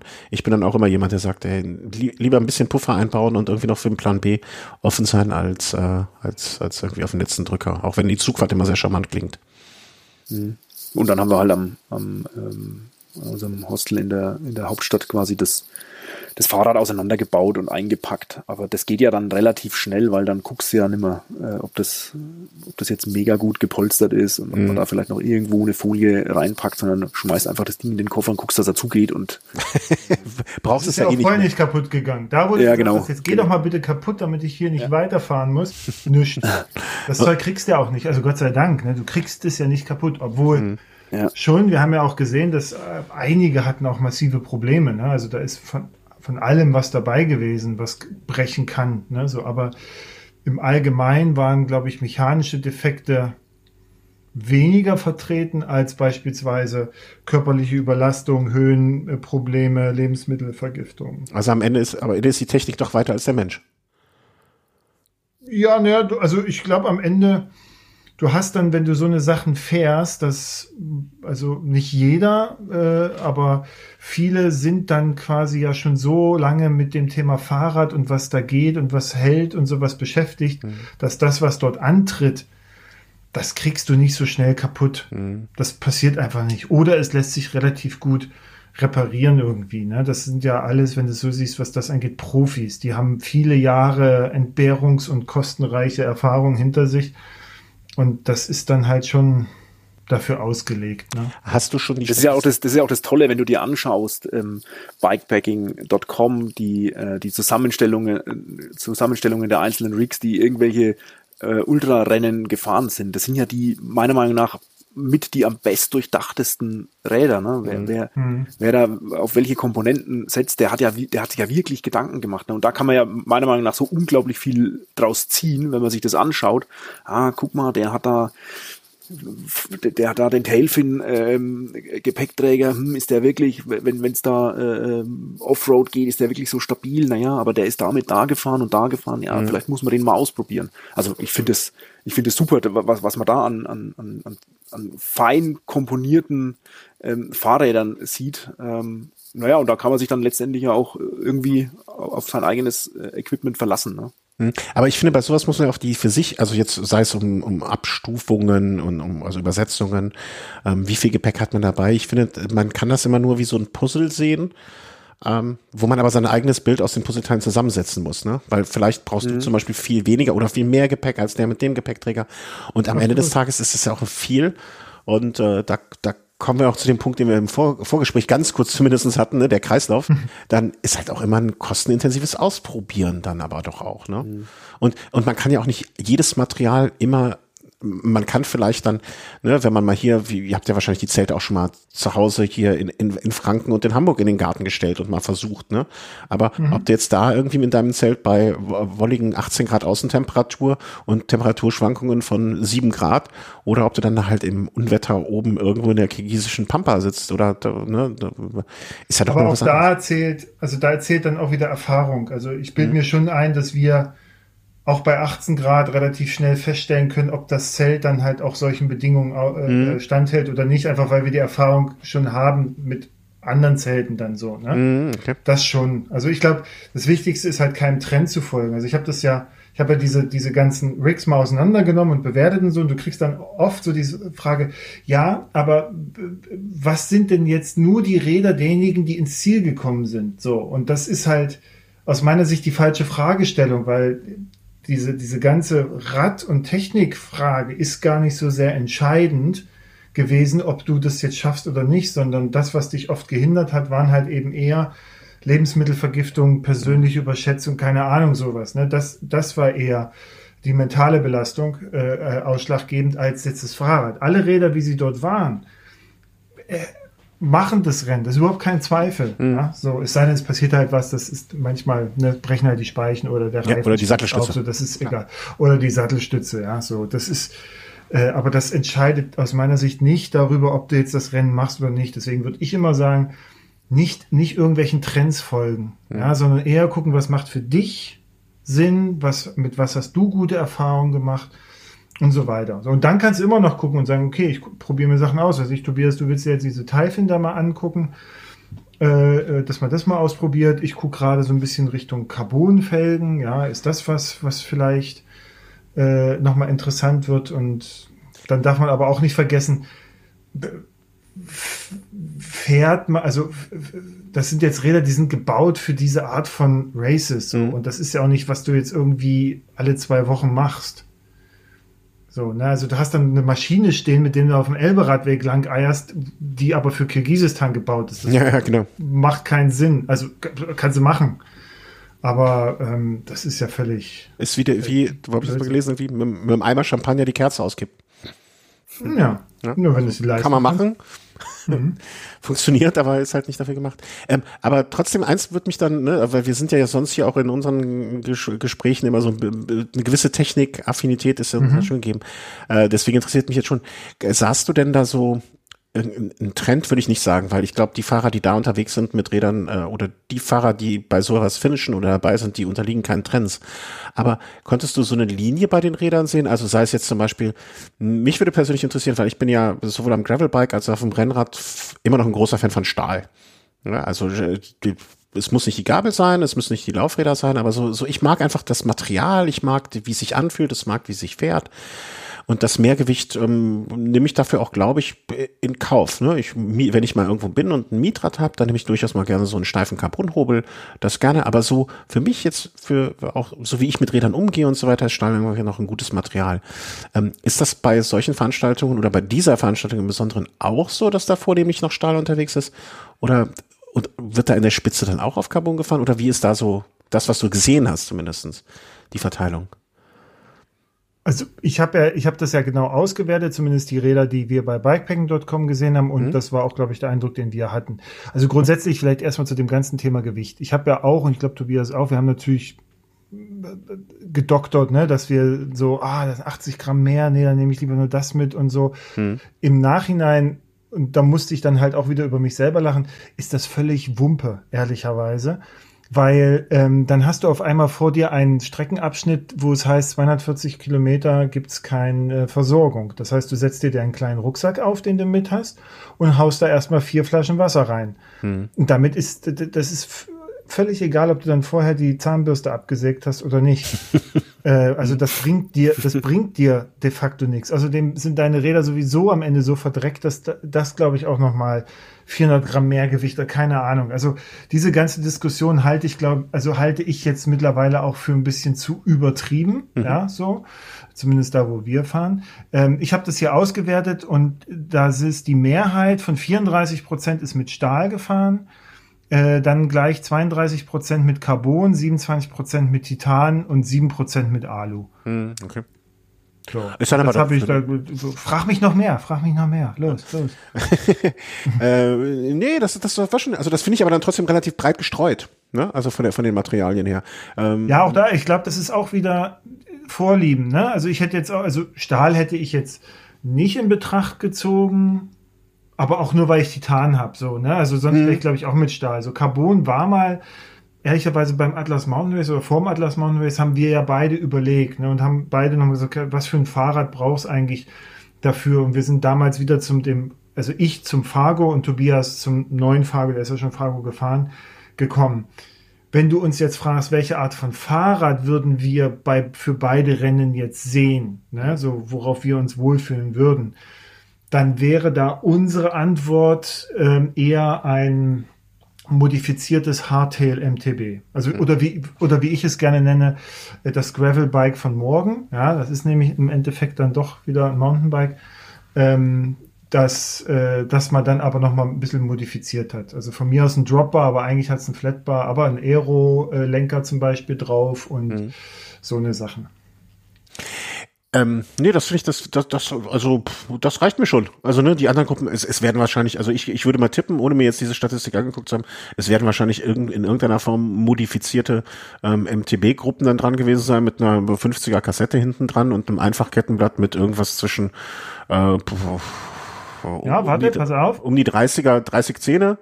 45 Prozent sind mit zwölffach gefahren, 34 Prozent mit elffach. Hm. Und äh, 82 Prozent war der Anteil von einmal äh, von Einfachschaltung Einfach hm. äh, und nur 14 Prozent mit Zweifachschaltung. Und die meisten Kassetten waren 1052, was ja auf die GX von SRAM hindeutet, ja. wie der Kenner weiß. Was war's? 10, 1052? Ja. Hm, ja, das definitiv dann. Ja, also das, das klingt, das ist ja auch einfach für mich jetzt, ne, so wie ich, wenn ich mir das einstellen, äh, ein, einplanen müsste, wäre das ja auch die einzigste oder nicht die einzigste, aber die für mich dann vernünftig klingende Lösung. Ähm, ich ich habe gesehen in dem äh, in der Übersicht, die ihr habt, also da so die die Tops und Flops äh, in deinem Artikel. Mhm. Ähm, das wenn jetzt hier ist mal eine Tasche kaputt gegangen und da ist mal was gekommen. Was sind denn für euch die Tops und das? Da ging es ja jetzt um Material. Ähm, wenn ihr selber so, ne, also jetzt nicht das Material, was man mitnimmt, sondern so, was war denn ein Fehler, vor, den ihr vorher gemacht habt, so gedanklich oder oder war es das, was ihr am Anfang beschrieben habt, also dass, dass man etwas planen kann und das dann überwerfen konntet, musstet? Oder gab es so Fehler, die ihr jetzt gesagt habt, da haben wir echt völlig falsch gelegen mit dem, wie wir uns vorbereitet haben oder was wir vorher gemacht haben? Oder passt das einfach alles so? Hat das gut gepasst? Also ich, über, ich überlege gerade, mir fällt jetzt gar, spontan gar nichts ein, was wir mega falsch gemacht ähm, hätten. Ist das super? Nee, wir haben nichts. Ich nicht, glaube, also, das wir, war ich, also ich finde ja, wir, wir, sind, wir sind angekommen. Ähm, das war das Ziel, das wir uns vorgenommen haben. Also äh, Haken drunter. Mhm. Wir scheinen uns korrekt vorbereitet ähm, zu haben. Ich würde, ich würde es, glaube ich, auch ähm, bei egal was jetzt dann vielleicht demnächst kommen mag, ich würde es genau so wieder machen. Ich würde wieder mit dem Kurt Rev Snyder Trainingsplan ähm, agieren, weil ich, weil ich das einfach super fand. Mhm. Ähm, das war das erste Mal, dass ich so wirklich strukturiert an so eine Geschichte, also was, was, was den, den Trainingsload angeht, äh, rangegangen bin. Äh, und ich habe das Gefühl gehabt, dass mir das echt mega geholfen hat. Ähm, und ich eine, einer meiner Tops war, äh, dass wir einfach zu zweit gefahren sind, weil mir das echt geholfen hat, dass, dass, dass dann im, in den Momenten, wo ich es gebraucht habe, eine Ansprache da war, dass da, dass da, dass da jemand da war, an den man sich einfach auch wenden konnte, ähm, dass man einfach mal kurz irgendwie was besprechen konnte, dass, dass da, dass man immer wusste, da ist jemand. Ja? Mhm. Ähm, also ich, ich weiß nicht, da haben wir ja auch schon drüber gesprochen, äh, Martin, ähm, mhm. wie das gewesen wäre, das allein zu fahren. Ja, da, da hätte man sich wahrscheinlich komplett anders drauf vorbereiten müssen. Da hätte man diesen mhm. mentalen Faktor, glaube ich, noch, noch viel mehr ähm, trainieren müssen. Also viel, äh, viel mehr im schlechten Wetter trainieren, viel mehr echt bei, bei Regen und Kälte äh, draußen sein und dann vielleicht auch draußen pennen, um zu gucken, ist das eigentlich was für mich, äh, da alleine im, mit, mit, mit shitty Bedingungen äh, mich zwei Wochen rumzuschlagen oder, oder mache ich es doch wieder, wieder als Team, aber so, so, so einen richtigen Flop fällt mir ja nicht ein. Ist doch cool. Du ein? Also. Ich, ne.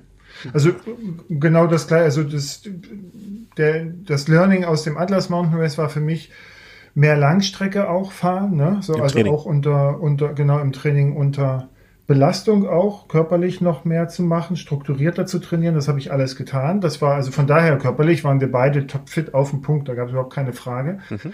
Ähm, und diese mentale Geschichte, die, die ich da erlebt habe oder die wir erlebt haben, das ist etwas, wo du dich nicht unbedingt darauf vorbereiten kannst. Also wir sind beides sehr, sagen wir mal, stabile Charaktere, ja, und, und neigen da jetzt auch nicht zu irgendwelchen äh, ähm, meditativ äh, äh, Kram so, ja, mhm. Esoterik, also dass man da jetzt irgendwas reindeutet. Ähm, das, also ich glaube, da kannst du dich nicht, nicht großartig darauf vorbereiten. Das musst du einmal erlebt haben. Das haben wir jetzt. Und jetzt wissen wir, glaube ich, dann auch beim nächsten Mal wieder damit umzugehen. Und das ist, glaube ich, etwas, was das ich äh, wertschätze. Ja, so dass ja. ich genau das mal so einmal schön an die Klippe ge geführt, ja, und mit einem Bein schon hängend und äh, jetzt weißt du, wie das ist und jetzt wüsste ich auch, wie ich damit umgehen würde, umgehen kann. Das sind halt so Strategien. Also Im Endeffekt ist es ja, ist es ja genau das, was, was, was Training macht. Ja? Mhm. Du, du zwingst dich in, in, in Situationen, um, um quasi auf die Erfahrung aus diesen Situationen später zurückgreifen zu können. Wenn's, keine Ahnung, wenn du das erste Mal in Hagel reinfährst, äh, dann wirst du dir denken, oh scheiße, bei Hagel kann man ja eigentlich gar nicht weiterfahren. Wenn du aber weißt, ich bin aber schon mal, keine Ahnung, Strada Asieta bei Hagel drei Stunden hoch äh, gekurbelt, das ist eigentlich auch nicht viel schlimmer als Regen, dann kann ich da quasi aus, aus meinem, aus, aus meinen eigenen Ressourcen ähm, und Erfahrungen irgendwie Kraft ziehen oder, oder eine Situation anders bewerten, als, als wenn ich mich noch nie in so eine, ähm, bewusst in so eine Situation begeben äh, äh hätte. Ich weiß nicht, für mich, gehört, für, für, mich gehört im Training immer das zu Ende fahren dazu. Ne? Egal was ist. Also wenn du dann das Bein brichst oder einen Rahmen brichst, wenn du einen Mantel nähen musst, wenn du keine Ahnung was was was was machen musst, äh, defekt oder oder, oder, oder ein körperliche irgendwas, fahrst zu Ende guck, dass du das irgendwie zu Ende fährst, weil ich glaube, das bringt echt viel in diesen, bei diesen Ultra-Rennen, dass du schon mal in, annähernd in so Situationen warst, dass du das wieder zurückrufen kannst, wenn es dir dann kacke geht, äh, auf so einem, so einem Kirgistan-Trip.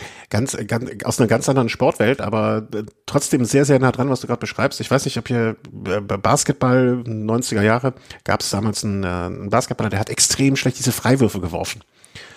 Ne? Also ist ja eigentlich auch eine, wie du es jetzt eben beschrieben hast, immer eine wiederkehrende Situation, immer das Gleiche. Im Prinzip ist es ja auch nur ein Ablauf von einem, äh, von einem, ja, Abrufen ähm, eines Vorgangs. Und dann gab es solche sogenannten Shooting Docs, die haben wirklich Bücher dann darüber geschrieben, wie es nur diesen einen Wurf, diesen einen Freiwurf. Und da werden auch so Sachen beschrieben, die du es gerade schreibst. Ne? Im Training macht man eigentlich Sachen, die man dann nur in dieser äh, Wettkampfsituation oder in anderen Situationen, dann in anderen Wettkämpfen wieder abrufen muss äh, sich vergegenwärtigen und sich das Verhalten dann steuern dementsprechend. Mhm. Ähm, mhm. Findet abschalten.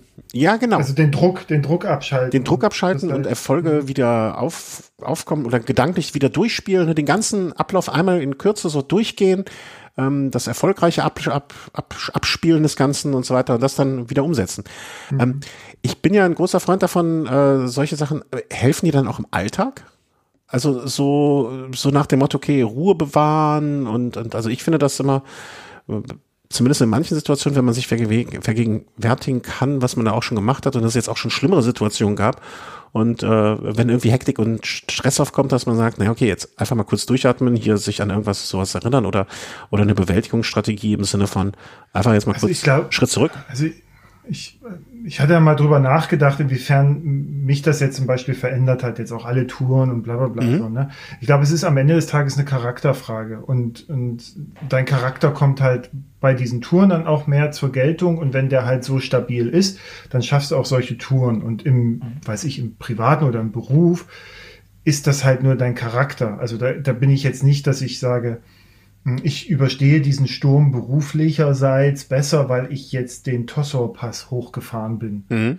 So, also das kann ich jetzt nicht feststellen. Ich überstehe das, weil ich weiß, was ich kann. Mhm. Ne, aber es ist auch, ich meine, ich bin jetzt äh, auch alt genug, also wenn ich jetzt nicht wüsste, was ich kann und ja, so, dann, dann, dann, ist eh Feierabend, ja. Also dann ja, wir, wir sind ja eh schon auf der Zielgeraden des Lebens und ja, aber ja, ja, ich finde es, ich finde es ziemlich gut, was du, was du gerade sagst. Ne? Ich weiß, dass ich das, weil ich weiß, dass ich das kann, mhm. ähm, weil du, weil du also weil, weil du quasi aus einer anderen Perspektive auf die Situation schaust. Ne? Mhm. Du, du, mhm. wenn du so einen Tossor-Pass hochfährst, denkst du dir auch nicht, oh Scheiße, das geht jetzt noch 40 Kilometer, 3000 Höhenmeter bergauf, sondern du guckst irgendwie anders drauf. Ne? Du teilst dir das anders ein.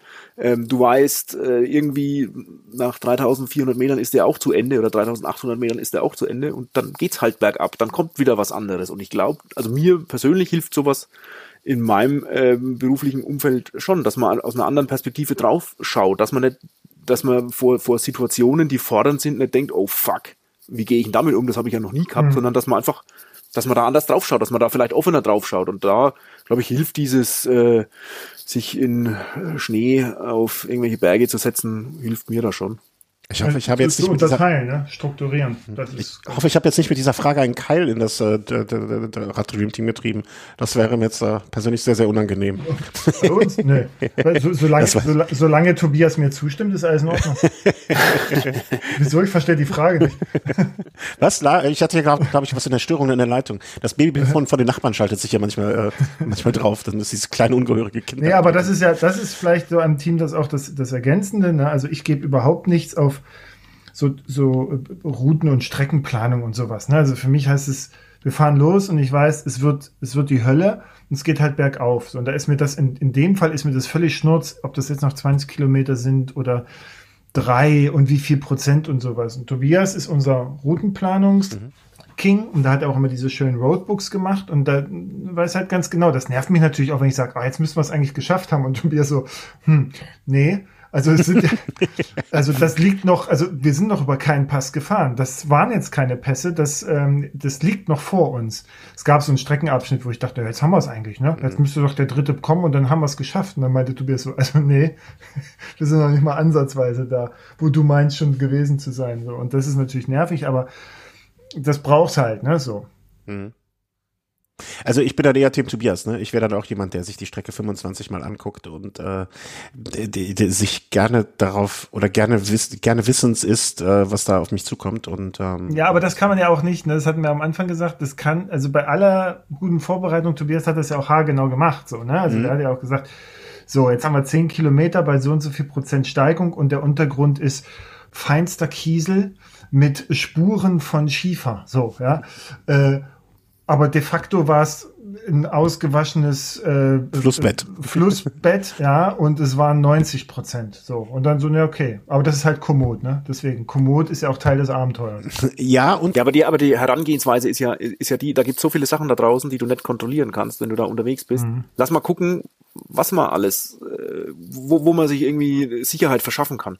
Ja, und, weißt, ich, du und, du machst, und du würdest dir hinterher vielleicht, also so, so würde ich denken, du würdest dir hinterher vielleicht den Vorwurf machen, selber machen oder ähm, äh, dir, ja, du, dass es nicht gemacht hast und es hätte ja auch passen, es hätte ja auch stimmen können. Ne? Also weißt du, was wir nicht gemacht haben? Und Toilettenpapier das, das eingepackt. Dir, nein, das trage ich Tobias ewig nach. Ja. Über Toilettenpapier können wir gleich mal reden. Ja, das wollte ich nämlich, das steht ja noch auf dem Zettel. Ja, ja. Äh, es gibt die bürgerliche Dämmerung und die haben wir diesmal nicht beachtet. Au. Die bürgerliche Dämmerung? Äh, nie gehört. Aber ich, ja, das ist, das ist nicht Ist das ein kirgisisches Phänomen? Nee. nee, das gibt, das ist ein astronomisches Phänomen, glaube ich. Es gibt drei unterschiedliche Dämmerungsarten. Die nautische, die bürgerliche und noch irgendeine. Ich ja. frage mich aber nicht mehr, was da der Unterschied ist. Äh, irgendwo sieht man ein Schiff am Horizont, ja. was Quatsch ist. In Kirgisistan fahren im Tian Shan Gebirge keine Schiffe rum. Also heißt halt da, da Luftschiffe, Luftschiffe. Ja, da ist aber von, von, von Licht noch nicht viel zu sehen und die bürgerliche Dämmerung ist, glaube ich, die, wo man dann irgendwie was sieht, keine Ahnung. Und wir haben da mal, wir haben da mal fürs Atlas Mountain Race äh, versucht, verschiedene Inst äh, Informationen zusammenzutragen und da habe ich den Begriff der bürgerlichen Dämmerung mitgebracht und das fand der Kollege sehr lustig. naja, also ich wusste noch nicht, dass es Dämmerung gibt, aber habe ich was gelernt. Sagst du die Schärfe auf einmal? Hm, ja. Eine gewisse Schärfe ist. Ich habe ein schlechtes Gewissen, dass ich damit eben vielleicht angefangen habe, da mit dieser einen Frage. Das, das, ja, lass uns über da, Klopapier reden. Dass, dass, da so, weißt du, dass, dass ich so ein ganz bürgerliches Klopapier. Bürgerliches ja. Klopapier. Ist das vierlagige Klopapier das bürgerliche, das fünflagige das, Bür äh, das königliche? Nee, das ist das gutbürgerliche. Das gutbürgerliche. ja, das habe ich mich ernsthaft gefragt. Also ich meine, mhm. reden, sagen wir wie es ist. Bei 13 Tagen ohne ohne Klo ist halt doof. Das mhm. heißt, irgendwann muss man noch mal in die in die in die Tundra abkacken. Mhm. Mussten wir nie. Nee, krass ja, pff, dann, dann kann ich, dann weiß ich auch, warum du in den ersten Nächten danach so geschwitzt hast. Die Beine so gezittert haben. Ja. äh, also ich meine, ich habe mehrere Theorien. Mhm. Ähm, Theorie eins ist, dass man mit an Sicherheit grenzender Wahrscheinlichkeit irgendwelche Feuchttücher auf jeden Fall mit dabei hat, um sich mal die Hände abzuwaschen, wenn man irgendwas gemacht hat. Die sind jetzt nicht sonderlich schwer, die sind nur voluminös was aber Volumen wird, denke ich mal, vielleicht mit Taschen und so kein großes Problem sein. Deswegen habt ihr mindestens eine so eine Packung Feuchttücher, um nach einer Reparatur auch mal die Finger sauber zu machen und und und. Nee, die hast du allein deshalb mit, um dir einfach täglich den Gesäß- und Genitalbereich sauber zu machen, okay. weil du, weiß nicht, wir haben uns ja sieben Tage beispielsweise nicht gewaschen ne, und ja. geduscht. So, und ähm, dass du zumindest da, wo Reibung entsteht und wo halt auch die Gefahr besteht, dass wenn da was entzündet ist, ja, ähm, und du dir den Hintern auffährst, dann kannst du auch nicht weiterfahren unbedingt ja. so. Und deswegen, um das zu verhindern, haben wir da äh, eigentlich konstant sauber gehalten mit Feuchttüchern und äh, Creme, Creme, Creme. Mhm, also okay. Arschcreme ohne Ende. So, das war ganz gut. Also es verhindert nicht ganz, ne? So, du hast dann schon, also je nach Veranlagung wird's dann halt auch schon mal ein bisschen ähm, äh, Wunder. Mhm. Aber das vor allen Dingen. Ansonsten haben wir diesmal und da muss ich sagen, Corona sei Dank, ja, also wir hatten Desinfektionsgel auch mit, einfach um uns die Hände sauber zu machen und weil wir auch im Vorfeld uns äh, darüber informiert hatten, wie können wir ähm, Lebensmittelvergiftung, Magenverstimmung und sowas ausschließen. Mhm. Ne? Und das ist häufig, dass das klar, wenn du irgendwas Falsches isst, aber da kann man ja ein bisschen drauf achten. Aber manchmal hast du ja so Kontaktspuren und das ist ja, das ist ein agrarisches Land, das ist sehr durch Viehhaltung äh, äh, geprägt. Das heißt, du nimmst eigentlich überall durch den Staub, durch was ich was, nimmst du potenzielle Keime mit auf. Deine Trinkflaschen, mhm. ne, die haben wir auch regelmäßig ent, entkeimt mit heißem Wasser zum Beispiel, äh, äh, dass, dass wir das niedrig halten. Und diese das Desinfektionsgel, das haben wir relativ oft benutzt, einfach um zwischendurch mal die Hände halbwegs sauber zu machen, mit denen du dir überall rum ja. Nährst, ne? So. Das haben wir schon getan. Und das Klopapier, ich dachte, darauf wollte ich hinaus. Das, das, das Klopapier, da, hast das du mir, ein, ein, da wollte ich noch den Punkt hinspannen. Ja. Ne? Ich hatte jetzt, äh, das, die Feuchttücher hatte ich, aber ob man Klopapier mhm. oder ob man da einfach ein großes Blatt nimmt. Nee, nee, es gibt. Also, also das Klopapier, kirgisische Klopapier kannst du dir vorstellen, wie früher die Gipsverbände in, in, bei uns waren. ja, genau. Ja, so ungefähr. Da, da war dann, also ich weiß nicht, was sie da reingemischt haben in dieses Papier. Das war auf jeden Fall äh, elastisch.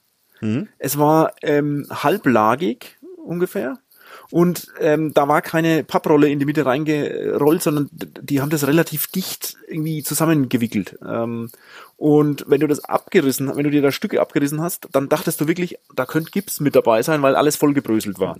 ähm, und dieses Klopapier kannst du aber echt platzsparend packen. Und das hatten wir halt dabei.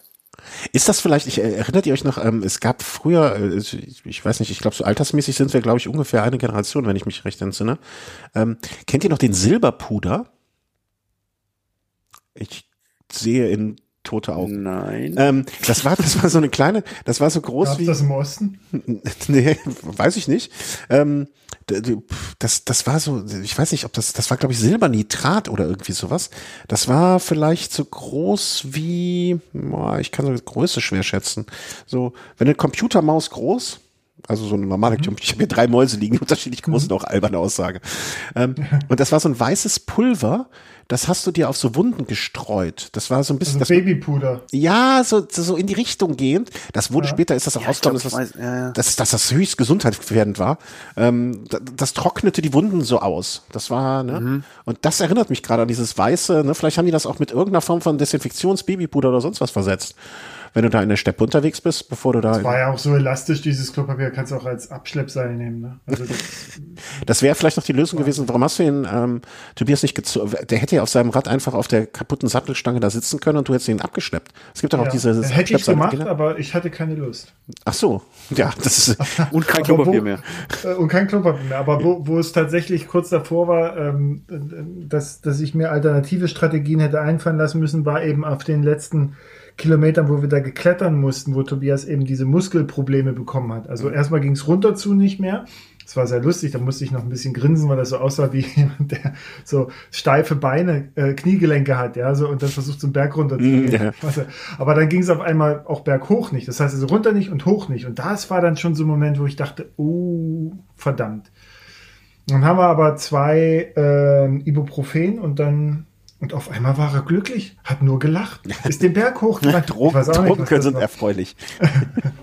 wäre denn dann, wäre denn zu diesem Zeitpunkt, also ihr hattet da ja, wenn ich das jetzt so überblicke, eine Zeitsorge hattet ihr nicht wirklich. Ne? Ihr wart ja mal zwei Tage dann noch äh, vom Besenwagen.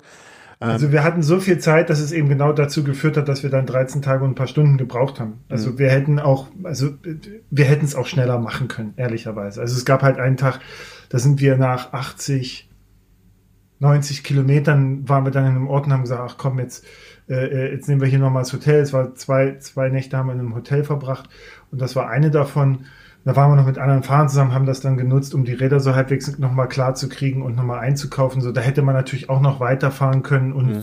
nochmal 40 Kilometer machen können oder sowas. Ne? Das hätte uns alles irgendwie nach hinten raus noch Zeit gebracht. Also ich würde mal sagen, zwölf Tage wären jetzt nicht unrealistisch gewesen, aber so Warum, wenn es wollten wir die eine Nacht, hm. die, die letzte Nacht wollten wir eigentlich durchziehen, aber dann kamen einmal diese muskulären Probleme von Tobias hinzu und wir haben den Track einfach nicht gefunden. Also das war so da, also das war uns nicht möglich und deswegen mussten wir dann halt irgendwann, weiß nicht, halb elf oder sowas nachts, ist ja auch dunkel. Also du mhm. hast nicht wirklich, auch selbst mit unserem Flutscheinwerfern da auf dem Kopf haben wir das nicht hingekriegt, diesen Track zu finden, trotz GPS-Signal und haben dann gesagt, komm jetzt, das, also dann halt nicht. Ne? Mhm. So, dann haben wir, haben wir noch gesagt, dann machen wir noch eine Nacht und aber war diese äh, Muskul muskulösen Probleme am Bein, ähm, waren die jetzt, oder dass du nicht mehr richtig laufen kannst, Tobias, oder, oder nur schlecht laufen, ne? War dann auch so eine, so nach dem Motto, na ja, okay, dann pennen wir jetzt halt noch eine, also ihr hättet ja theoretisch noch zwei Nächte einfach, ihr hättet einfach mal einen Tag die Füße hochlegen können und danach wäre es dann vielleicht wieder gegangen. Also eigentlich stelle ich mir so vor, dass es keine große Sorge gab, ob das jetzt noch beendet werden kann oder täusche ich mich da? Nee, die gab es dann, am Ende gab es die nimmer. Also okay. da war klar, äh, wir schaffen das und selbst wenn wir jetzt die, also wenn ich jetzt die letzten 100 Kilometer ins Ziel schieben müsste, dann wäre das ja auch möglich, weil ja noch genug Zeit übrig ist. Also mm ähm, die, die Frage hat sich eigentlich nicht gestellt, ob jetzt dann da irgendwie noch, äh, ob wir jetzt da noch aufgeben müssen oder so. Ne? Das, das war nur das, zum Vergleich. Wir haben ja einen Kilometer vom Ziel, ne? den, den Martin da aus, aus äh, Tschechien getroffen, dessen Freilauf kaputt war, gebrochen war. Und der hat gesagt, gut, dann läuft er das.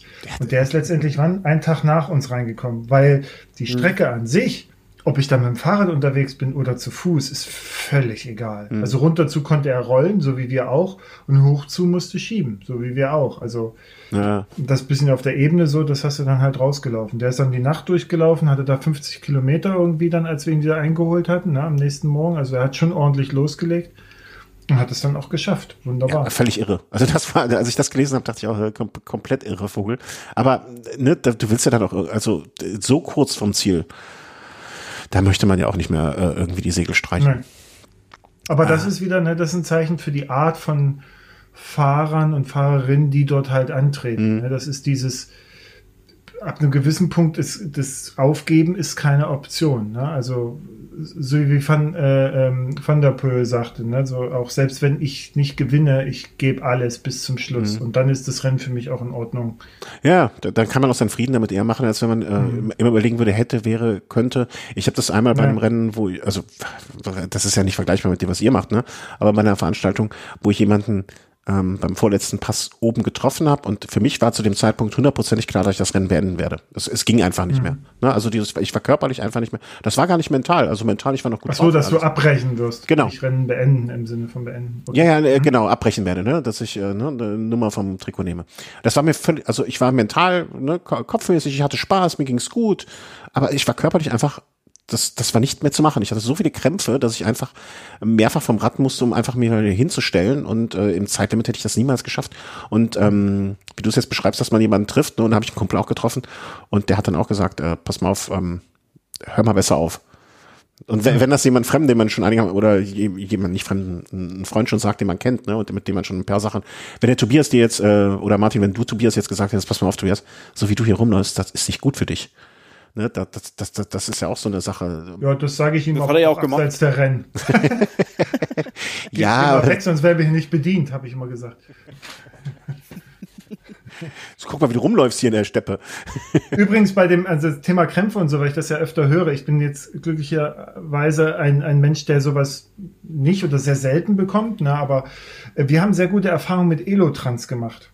Elot also, ja, das ist so ein, so ein Mittel, was du offensichtlich nimmst, wenn du sehr starken Durchfall oder Erbrechen hast. Das ist quasi nochmal so eine, so eine Art Cocktail mit allen wichtigen Mineralien, die du dem Körper so zurückgibst, sodass du nicht dehydrierst oder ganz irgendwie die Lichter ausgehen.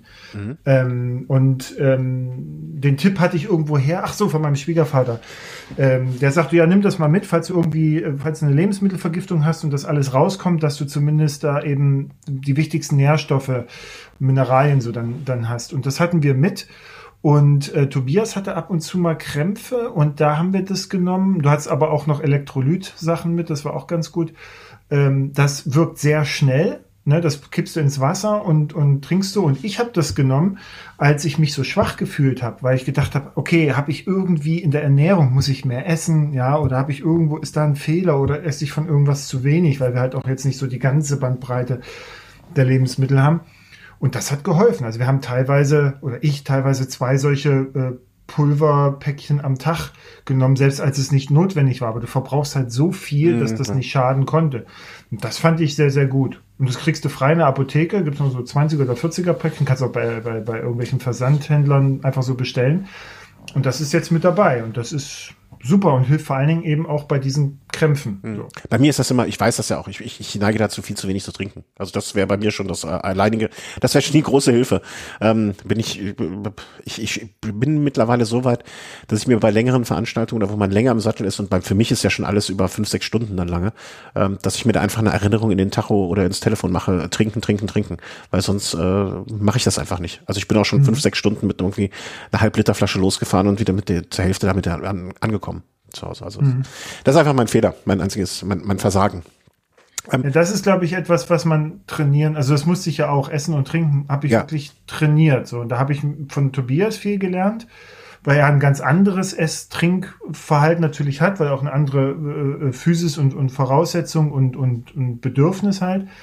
Und ich habe das auch eher so gehabt, dass ich nicht getrunken oder gegessen habe. So. Aber da bin ich halt auch in die Unterversorgung gnadenlos rein mhm. und habe mir das dann von Tobias abgeguckt, dieses regelmäßige und kon kontinuierliche. Und das, da musst du, das musst du trainieren. Das, du musst dich auch dazu zwingen, zu essen, wenn du keinen Hunger hast mhm. und zu trinken, wenn du keinen Durst hast, weil das, das ist elementar. Sonst geht auf einmal der Ofen aus, fertig ist. Ja. Warum heißt das Rennen eigentlich Silk Mountain Road Race? Weil von Road habe ich jetzt an euren Erzählungen recht mhm. so gut Silk nichts Road gehört. Mountain Race. Ja, Silk das Road Mountain die, Race. Das ist, ja, das ist einfach nur die Seidenstraße, die da auch lang geht. Da gibt es ja einen Ort, Taschrabat. Mhm. Das war ja quasi so eine, ist eine Karawanserei gewesen und so eine Art Verteilerstation, Versorgungsstation auf den Weg nach China für die ganzen Karawanen auf dieser südlichen Seidenstraße. Und äh, die führte halt durch Kirgisistan und durch, durch, diese, durch diese Gebiete. Und danach ist das halt äh, benannt. Mhm, okay. Ja, weil Road, ich dachte immer, wo, wo, Straßen kommen nicht so wirklich drin vor. Gar kirgisische Straßen. Hm? Ja. Kirgisische Straßen. Ach so, halt ja, okay, muss man, muss man, ja, genau, dass man vielleicht nicht mit seinen eigenen Mal stimmen. Ähm, drei Fragen habe ich hier noch stehen.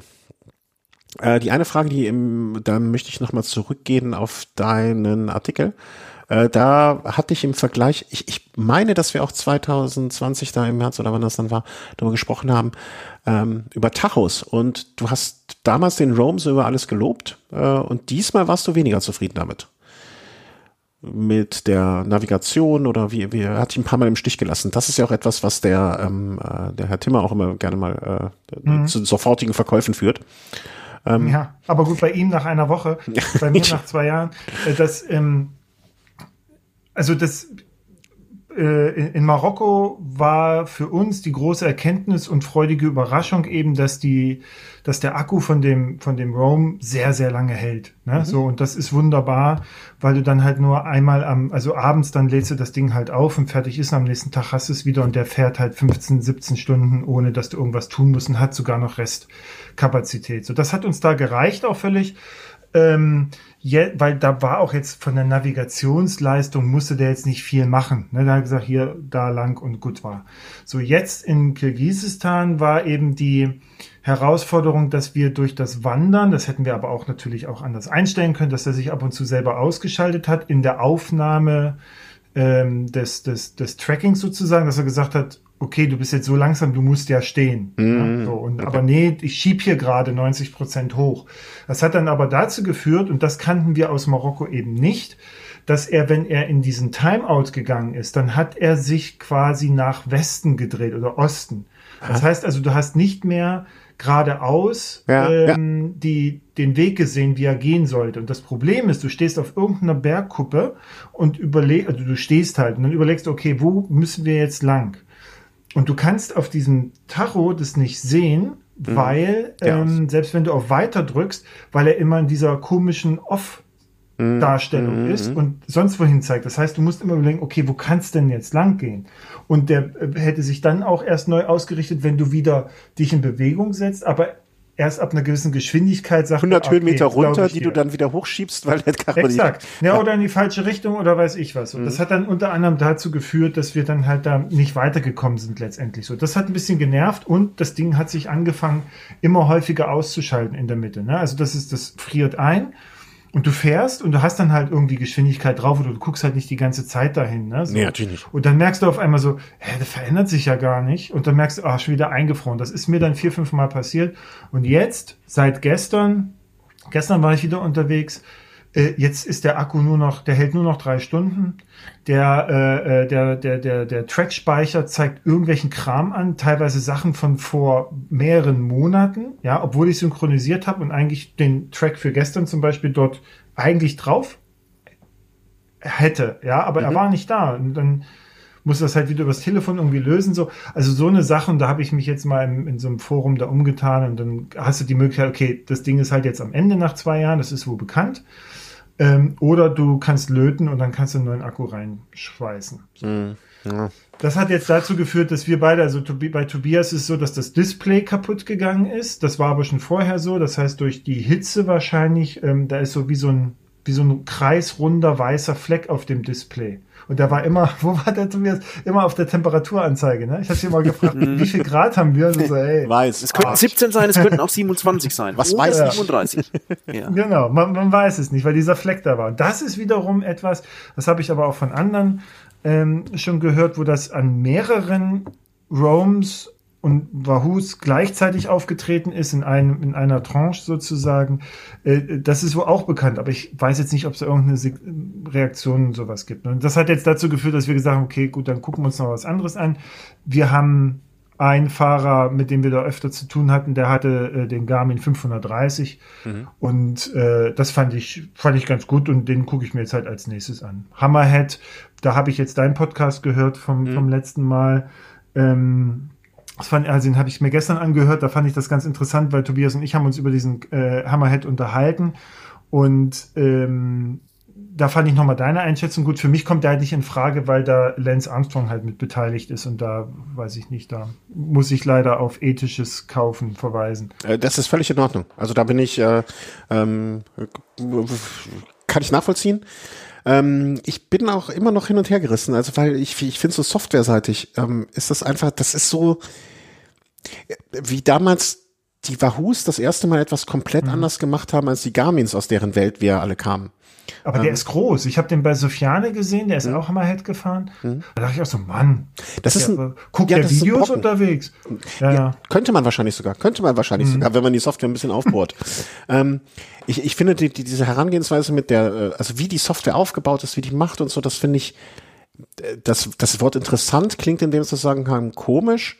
Also es ist nicht so, dass ich sage, boah, wie geil, sondern so, ah, okay, hm, die machen das anders. Hm, ja, okay, können, kann man machen hatte jetzt nicht genug Zeit oder ne, hm. mich da komplett so in die Tiefe einzuarbeiten, wie es nötig wäre, um es wirklich schlussendlich beurteilen zu können. Aber es war so, dass ich nach mein erster Eindruck, als ich den das erste Mal angemacht habe und dann hier mit dem WLAN verbunden habe, so dachte ich, boah, nee, ey, komm, ey, pff, nee, das ist jetzt, also, hm. das, das ist überhaupt nicht so meins.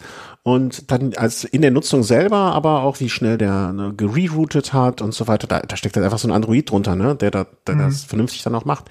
Also, wenn man, wenn man den irgendwie in eine die äußere Form besser gießen würde, also weniger groß, weniger klobig, das Verhältnis von Bildschirm zu Gerät sozusagen verbessert. Ne? Mhm. Ne? Also wenn man sich das jetzt äh, e, e, eben noch vorher so Bilder von dem neuen ähm, von der neuen Apple Watch, das Vergleich vorher mhm. zu jetzt, zu dem Vorgängermodell, also wie sich die Größe Bildschirmgerät immer verbessert hat. Ne, wenn man da noch nachdenken würde, kann das ein gutes Gerät sein mit Lance Armstrong kann ich verstehen, aber der, der, der hat ja jetzt unseren Ulle auch gerettet. Ne? Also der hat ja Buße getan, dann vielleicht ja. oder auch nicht. Weißt also das genau. T-Shirt von Ulle hätte ich gerne. Äh, das habe ich nicht gesehen. Was war das? Was das ja, da ist er so fett, er so aufrecht und du denkst so, oh ja. Ach, okay. Oh ja, der braucht mal ein Silkwood Mountain ähm, ja, den 530 habe ich nach relativ kurzer Zeit verkauft wieder, ne? Also das, das hatte ich gehört, ja. um dir ein bisschen Mut zu machen.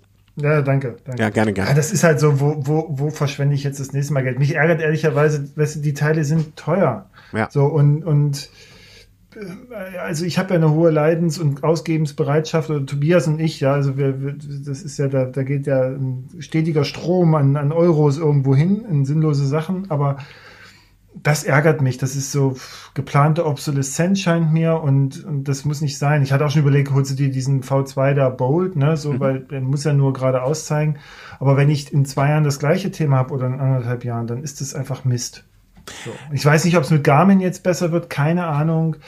Äh, pff, ja. Das ist ein Teil der Tränen und Schmerzen. Ja. Also ich gebe da des Geldes. Ne? Ja, natürlich. Also man muss auch sagen, ich, ich finde immer, also die eine Rechnung, die du gerade aufmachst, da stimme ich äh, komplett überhaupt nicht mit überein. Ich glaube, man mhm. kann das nicht in Jahren messen, sondern du musst einfach schauen, die Betriebs, ne, also das wahrscheinlich hast überlegt, du in den zwei Jahren täglich täglichem Einsatz immer geladen, also immer nachgeladen und ja. was ich weiß, ja, ich habe das jetzt am USB-Lader während der Fahrt gehabt. Vielleicht hat er das irgendwie nicht, aber das es hatte sich schon so angedeutet vom Silk Road. Ich hatte auch gehofft, dass er durchkommt. Wir sind ja auch mit Ersatznavi gefahren. Ne? Das machen da alle, dass du noch mhm. ein zweites Gerät dann mit dabei hast. So, da hatten wir das E-Trax 35. Der lässt einem ja eigentlich nie im Stich. Ne? So das, also das haben wir auch noch. Das ist jetzt Jammern auf hohem Niveau, aber jeder hat ja eigentlich noch ein Navi. Ähm, ist halt nur nicht so user-friendly und komfortabel, wie man es mhm. jetzt halt mittlerweile gewohnt ist. Bei dem 530 finde ich zum Beispiel, das fanden wir ganz toll, weil derjenige, der da mit uns gefahren ist, er konnte genau sagen, in 7,2 Kilometern kommt ein Climb und der ist 560 Meter lang und hat eine durchschnittliche Steigung ja. von sowieso. Also, wo ich dachte, cool, will ich eigentlich gar nicht wissen, aber gar Aber der Tobias will das, wird sich über die Info freuen. Der to Tobias, Natürlich. hatte feuchte Augen, der freute sich. ja. Ich habe das sofort in meinem Roadbook korrigiert. ja, das Laminiermaschine aus der Satteltasche geholt. Das ist die sogenannte ja, Climb, Climb Pro Funktion, äh, die der Hammerhead äh, auch jetzt neuerdings oder ja, neuerdings auch schon nachgerüstet bekommen hat. Ne?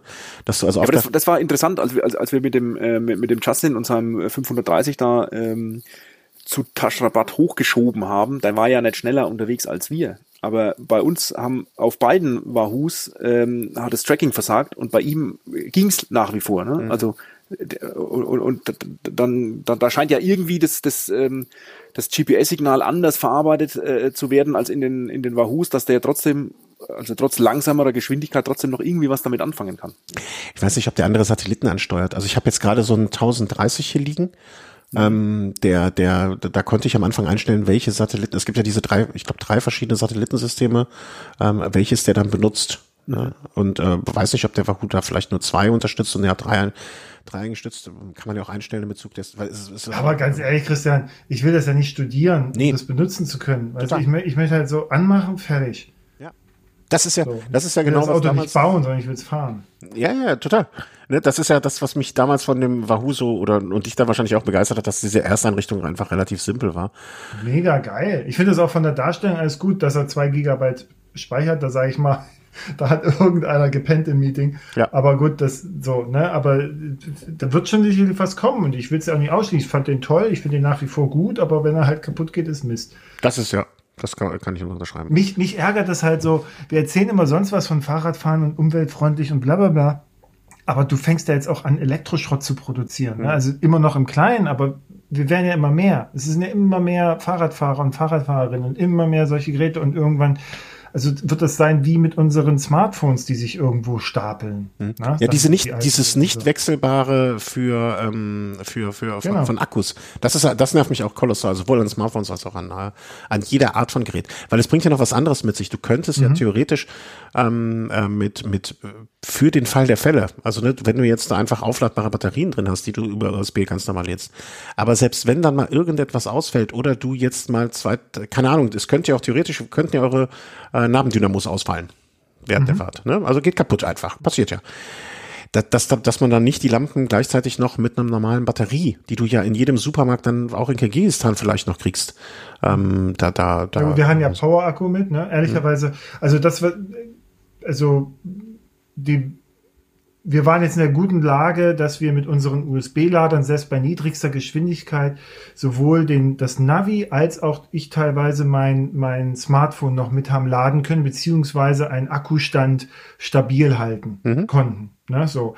Und wir hatten noch äh, Powerbanks mit, äh, wo wir eigentlich davon ausgegangen sind, okay, damit müssen wir jetzt halt das und das und das laden. Das haben wir dann auch zum Teil gemacht. Aber die Tatsache, dass wir mit USB einfach schon diese beiden Geräte und das waren die Hauptgeräte letztendlich laden konnten, hat dann dazu geführt, dass wir kaum die großen Powerbanks haben anfangen müssen. Also da war immer noch genug quasi Energie vorhanden und dann kam es ja schon wieder irgendwo hin, wo mhm. du dann nochmal kurz äh, laden konntest und so. Aber das fand ich ganz interessant. Also ich hatte jetzt zwei 20.000er Powerbanks mit. Eine hätte es auch gemacht. Mhm. Ja, aber das sind ja so Lehren, die, die, die fürs nächste Mal auch wichtig sind. Ja, das nächste Mal nehme ich nur eine mit und dann hätte ich zwei gebraucht. Das kann ich nicht sagen. ähm, hier steht die nächste Frage. Mhm. Und das, das eine Wort kommt da noch in der Frage schon vor. Ähm, die, das ist jetzt so das, zumindestens was ich jetzt so gesehen habe, so mit das größte, schwierigste, längste was man machen kann in diesem Bereich. Ich meine, es wird wahrscheinlich irgendwo noch eine kleine Veranstaltung geben, äh, die in kleinen finnischen Clubs anfängt und die dann auch da wieder endet, äh, die, die kaum jemand kennt und so. Aber mm, ist das, also wo führt das hin? Also weißt du, es kann, kann es immer noch ein höher, schneller weitergeben? Das ist ja so diese grundsätzliche Frage, die man bei solchen Veranstaltungen, egal welche Art, immer, immer stellt, ne? Und was bringt einem dann noch irgendwie, wenn es dann nochmal anstatt ja, die, die, diesen, äh, wie viel Kilometer waren es genau? 1560 habe ich im Kopf? 1860. Ja, genau. Wenigstens drei Zahlen stimmten. Äh, 1860. Ne? Also was bringt da die nächste Veranstaltung mit 1400, äh, mit 2400 Kilometern vielleicht oder so? Oder wo, wo geht, wo seht ihr die nächste Veranstaltung, die euch wirklich richtig interessiert und warum diese Also mich interessieren, mich interessieren zwei. Mhm. Ja, das kann ist. Also offensichtlich hast du dir schon Gedanken gemacht. so ja, natürlich, aber das ist ja jedes Mal so. Wenn du, du fährst so ein Ding zu Ende und du bist dort und du bist im Eimer und du trinkst ein Bier und du trinkst noch ein Bier und dann schläfst du vielleicht und isst was und dann äh, ist die Frage da, okay, und was jetzt? Na, welches, welches Projekt planen wir als nächstes? Und ähm, also mich interessiert äh, Tour Divide nach wie vor, das äh, quasi Offroad ähm, Race von der mexikanischen an die äh, von der kanadischen an die mexikanische Grenze, 4500 Kilometer ungefähr. Warte, warte, warte, Einmal ich kenne ich, Tour de Tour, Tour Divide. Divide. Die Mutter aller Bikepacking. Ah, die, ja, okay. Genau.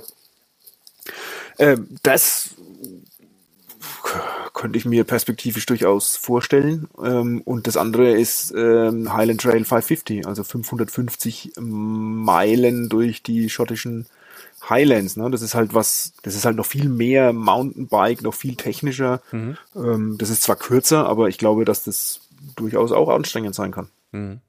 Hat den Vorteil, wir können uns ein neues Fahrrad kaufen. Genau.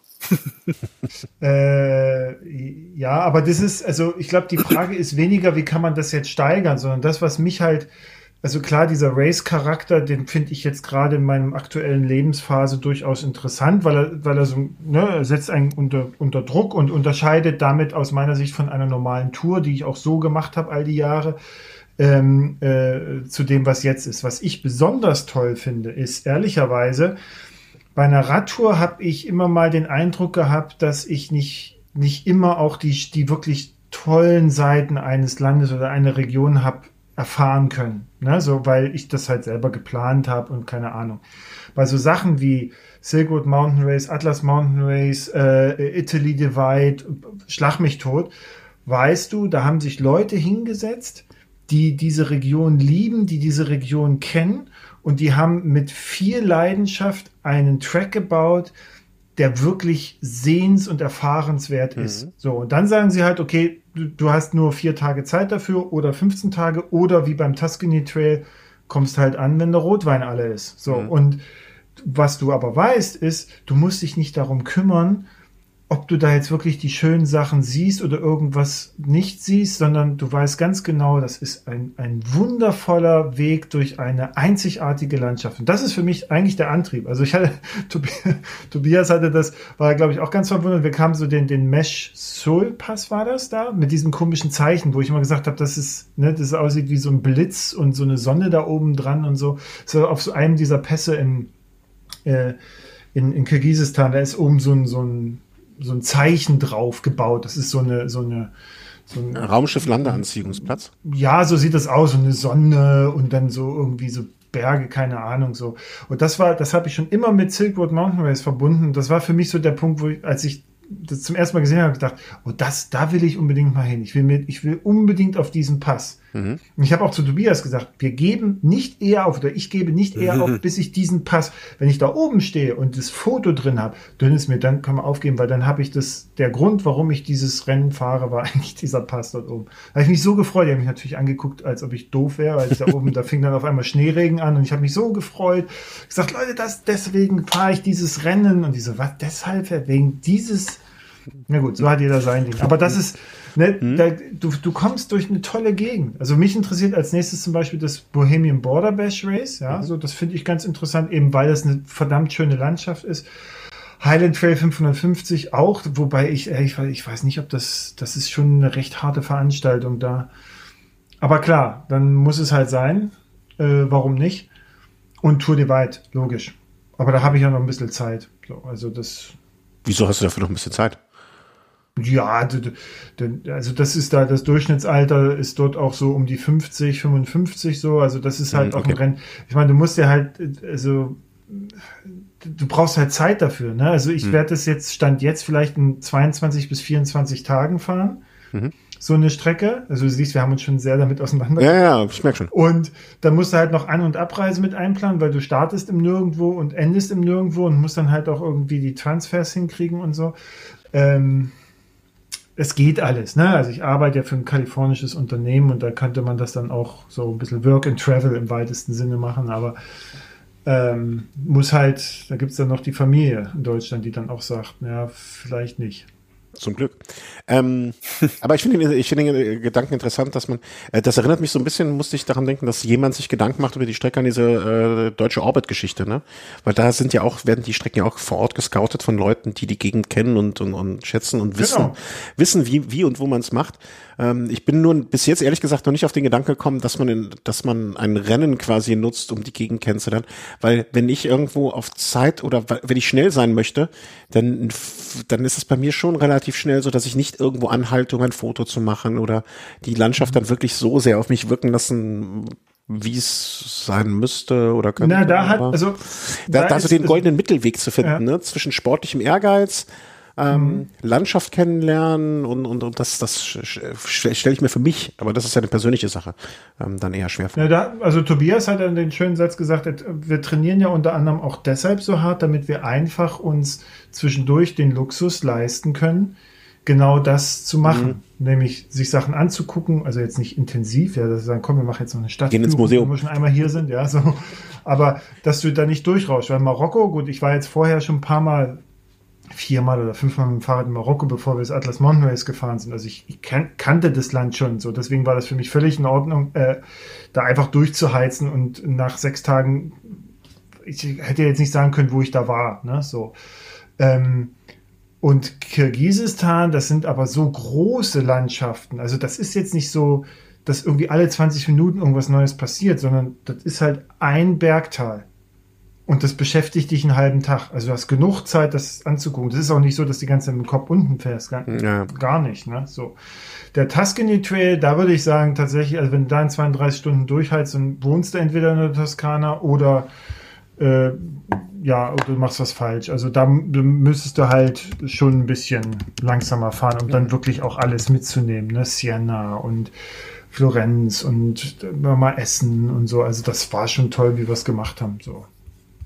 Wobei ich auch dann, also ich glaube, bei mir wäre es immer so, je kürzer eine Strecke ist, umso eher hätte ich den Ehrgeiz, da schnell durchzukommen. Einfach, ne, weil dann weiß ich auch nicht. Und das kann ja, oder, oder, je länger eine Strecke ist, desto eher sagst du dir jetzt, ey, jetzt äh, die Scheiße bring was zu Ende. Wir bringen es jetzt ja, zu Ende. So, jetzt mal los. Aber ich sehe schon, ihr habt da noch äh, noch nicht so konkret wie beim letzten Mal. Also beim letzten Mal hatten wir uns ja quasi schon darauf einigen können, äh, nach mhm. welchem nächsten Rennen wir uns dann wieder hier zusammenschließen. Das wird heute nicht gelingen. Ja, das weiß ich, weiß nicht, Tobias, das bei dir, aber wir haben jetzt einfach unterschiedliche familiäre Situationen. Ja, ja, ne, so.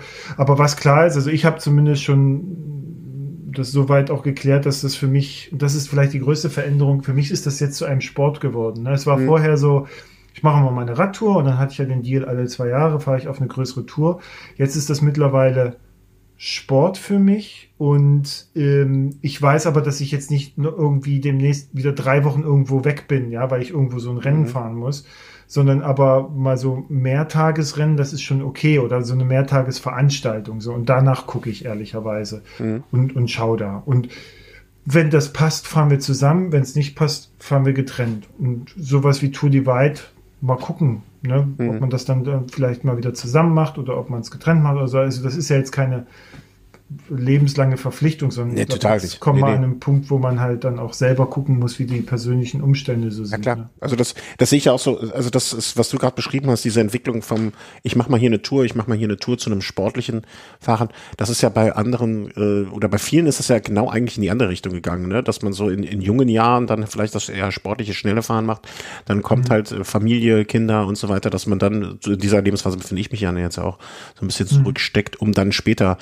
äh, je Oller, je Dollar wieder anzugreifen. So mein großer Plan, den ich, womit ich mich selber belüge. Aber ähm, nichtsdestotrotz, also ich, ich finde zum Beispiel so eine Tusken Trail Geschichte, die würde mich jetzt, äh, das wäre jetzt so etwas, wo ich noch sagen würde, das wäre noch etwas, was ich mir zutrauen oder wo ich mir vorstellen könnte, während so ein Atlas Mountain oder Silk Road äh, Mountain, Silk Road Mountain Race also komplett out of everything ist. Vielleicht liegt es auch an meiner mangelnden Abenteuerbereitschaft. Wo ich denke mir, aus der Toskana komme ich auch irgendwie mit dem Zug noch zur Not nach Hause. das ja, aber also das war ja bei uns auch so eine Genese, ne? Also Tobias, du hast ja, du hast Turin, Nizza, hast du hinter dir, ähm, äh, Tuscany Trail, dann bist auch hier und da so ein paar Sachen gefahren, Schottland, dieses Scotland Rome oder was das da war. Also du hast ja quasi schon so eine Art Highland Trail 550 geschnuppert. Ne, so. Also das ist ja auch eine Genese, die am Ende jetzt zu diesem Silk Road Mountain Race geführt hat. Und der Atlas Mountain Race war auch so für mich so ein bisschen so der Start und zu gucken, geht das oder nicht. So mhm. wie jetzt Bohemian Border Bash für viele so ein Startpunkt ist. Ne? Und das kriegt man dann, glaube ich, ganz gut mit. Und ich würde halt nie, jetzt ehrlicherweise nie ausschließen, ja, so für jeden und jede, dass man das nicht auch kann, sondern ich glaube, vielleicht kann man es jetzt nicht sich gerade vorstellen, aber je mehr du dich damit beschäftigst, wenn du das möchtest, und das passiert ja automatisch dann, wenn du so gepolt bist, desto realistischer wird das. Und dann fängt eben das an, was Tobias ganz besonders auszeichnet, nämlich dieses Strukturieren und ein, ein Projekt so in Teile zu zerlegen, dass es auf einmal machbar ist. Mhm. Und dann ist es überhaupt kein Problem mehr. Ja, und es ist ja nie eine 0 zu äh, 0 auf 100 Geschichte, sondern fährst ein kleineres äh, Event mit und äh, findest Gefallen dran, findest Gefallen an den Menschen, die da mitfahren. Die ticken ja irgendwie alle ähnlich und ähm, ich glaube, das ist dann auch das, wo, wo man sich denkt, naja, komm, nächstes Jahr möchte ich aber auch wieder irgendwie was fahren oder übernächstes Jahr wieder eine, wieder eine größere ähm, eine größere Geschichte äh, machen. Die, mhm. Also das, das ist ja das, was, was, was ich im, am meisten vermisse, einfach dieses einfache, alle, die da, die da irgendwo zusammenkommen, ähm, machen das, machen gerade das Gleiche durch. Äh, es gibt eigentlich nur ein Gesprächsthema, äh, Fahrrad und irgendwie da durchkommen. Ähm, und, und auch danach äh, ist das einfach, ja, weiß ich nicht, das ist so eine arschlochfreie Zone und das, ja. äh, das finde ich echt ziemlich, ziemlich ähm, schön. Und da ich glaube, das hat einen großen Anteil dran, dann zu überlegen, okay, was kann jetzt das nächste sein? Dieses äh, höher und weiter muss es nicht unbedingt sein. Ja, Tour Divide ist es weiter, aber ich weiß nicht, ob das ob das von der von der ähm, von der körperlichen Belastung viel härter ist als das ähm, als das Silk Road Mountain Race. Aber auch mhm. da fahren die gleichen Typen mit ja, und mhm. ticken alle ähnlich. Die, das ist, glaube ich, das, was es ausmacht. Die Orbits sind ehrlicherweise gar nicht so schlecht, äh, ein, ein, sehr gutes Einstiegsangebot. Ne? Also ich finde die sowieso super. Mhm. Ähm, ich hatte nur so ein bisschen gedacht, okay, in diesem Jahr waren sie jetzt entschärft, ne? So, aber man muss halt auch wissen, die wurden ja nicht gebaut, um was ich jedem irgendwie zu passen, ja, und, oder jeder, sondern sie wurden gebaut als äh, Trainingsalternativen für solche Rennen wie Atlas oder Silk Road. Mhm. So, die aus der, quasi die Orbits aus der ersten Generation sozusagen, die noch mit Bengt und Raphael äh, äh, quasi äh, äh stattfanden, die hatten schon nicht umsonst diesen Härtegrad, ja, weil der genau auf sowas vorbereitet, ein Stück weit, soweit es zumindest geht, wie so etwas wie Silk Road oder, oder Atlas Mountain Race. Mhm. Jetzt aus diesem Jahr sind natürlich entschärft, weil sie das ange also du musst es ja auch ein bisschen zugänglicher machen. Ja. Ne? Oder, oder so. Und das ist auch völlig in Ordnung. Und du kannst hier prima zum Beispiel bei mir in Hamburg, ich habe gleich drei, ne, da hast du unterschiedliche Grade, äh, sind alles schön und du kannst vor allen Dingen jetzt prima gucken, ähm, kann ich zum Beispiel 200 Kilometer fahren an mhm. einem Tag? Ja, kriege ich das hin? Oder äh, wie ist es eigentlich die ganze Zeit irgendwie Offroad zu fahren? Ne, das ist also, da gibt's ja dieses Venus Valley hier, das ist ein, ein, ein, ein Orbit, der bei, bei mir da oben liegt.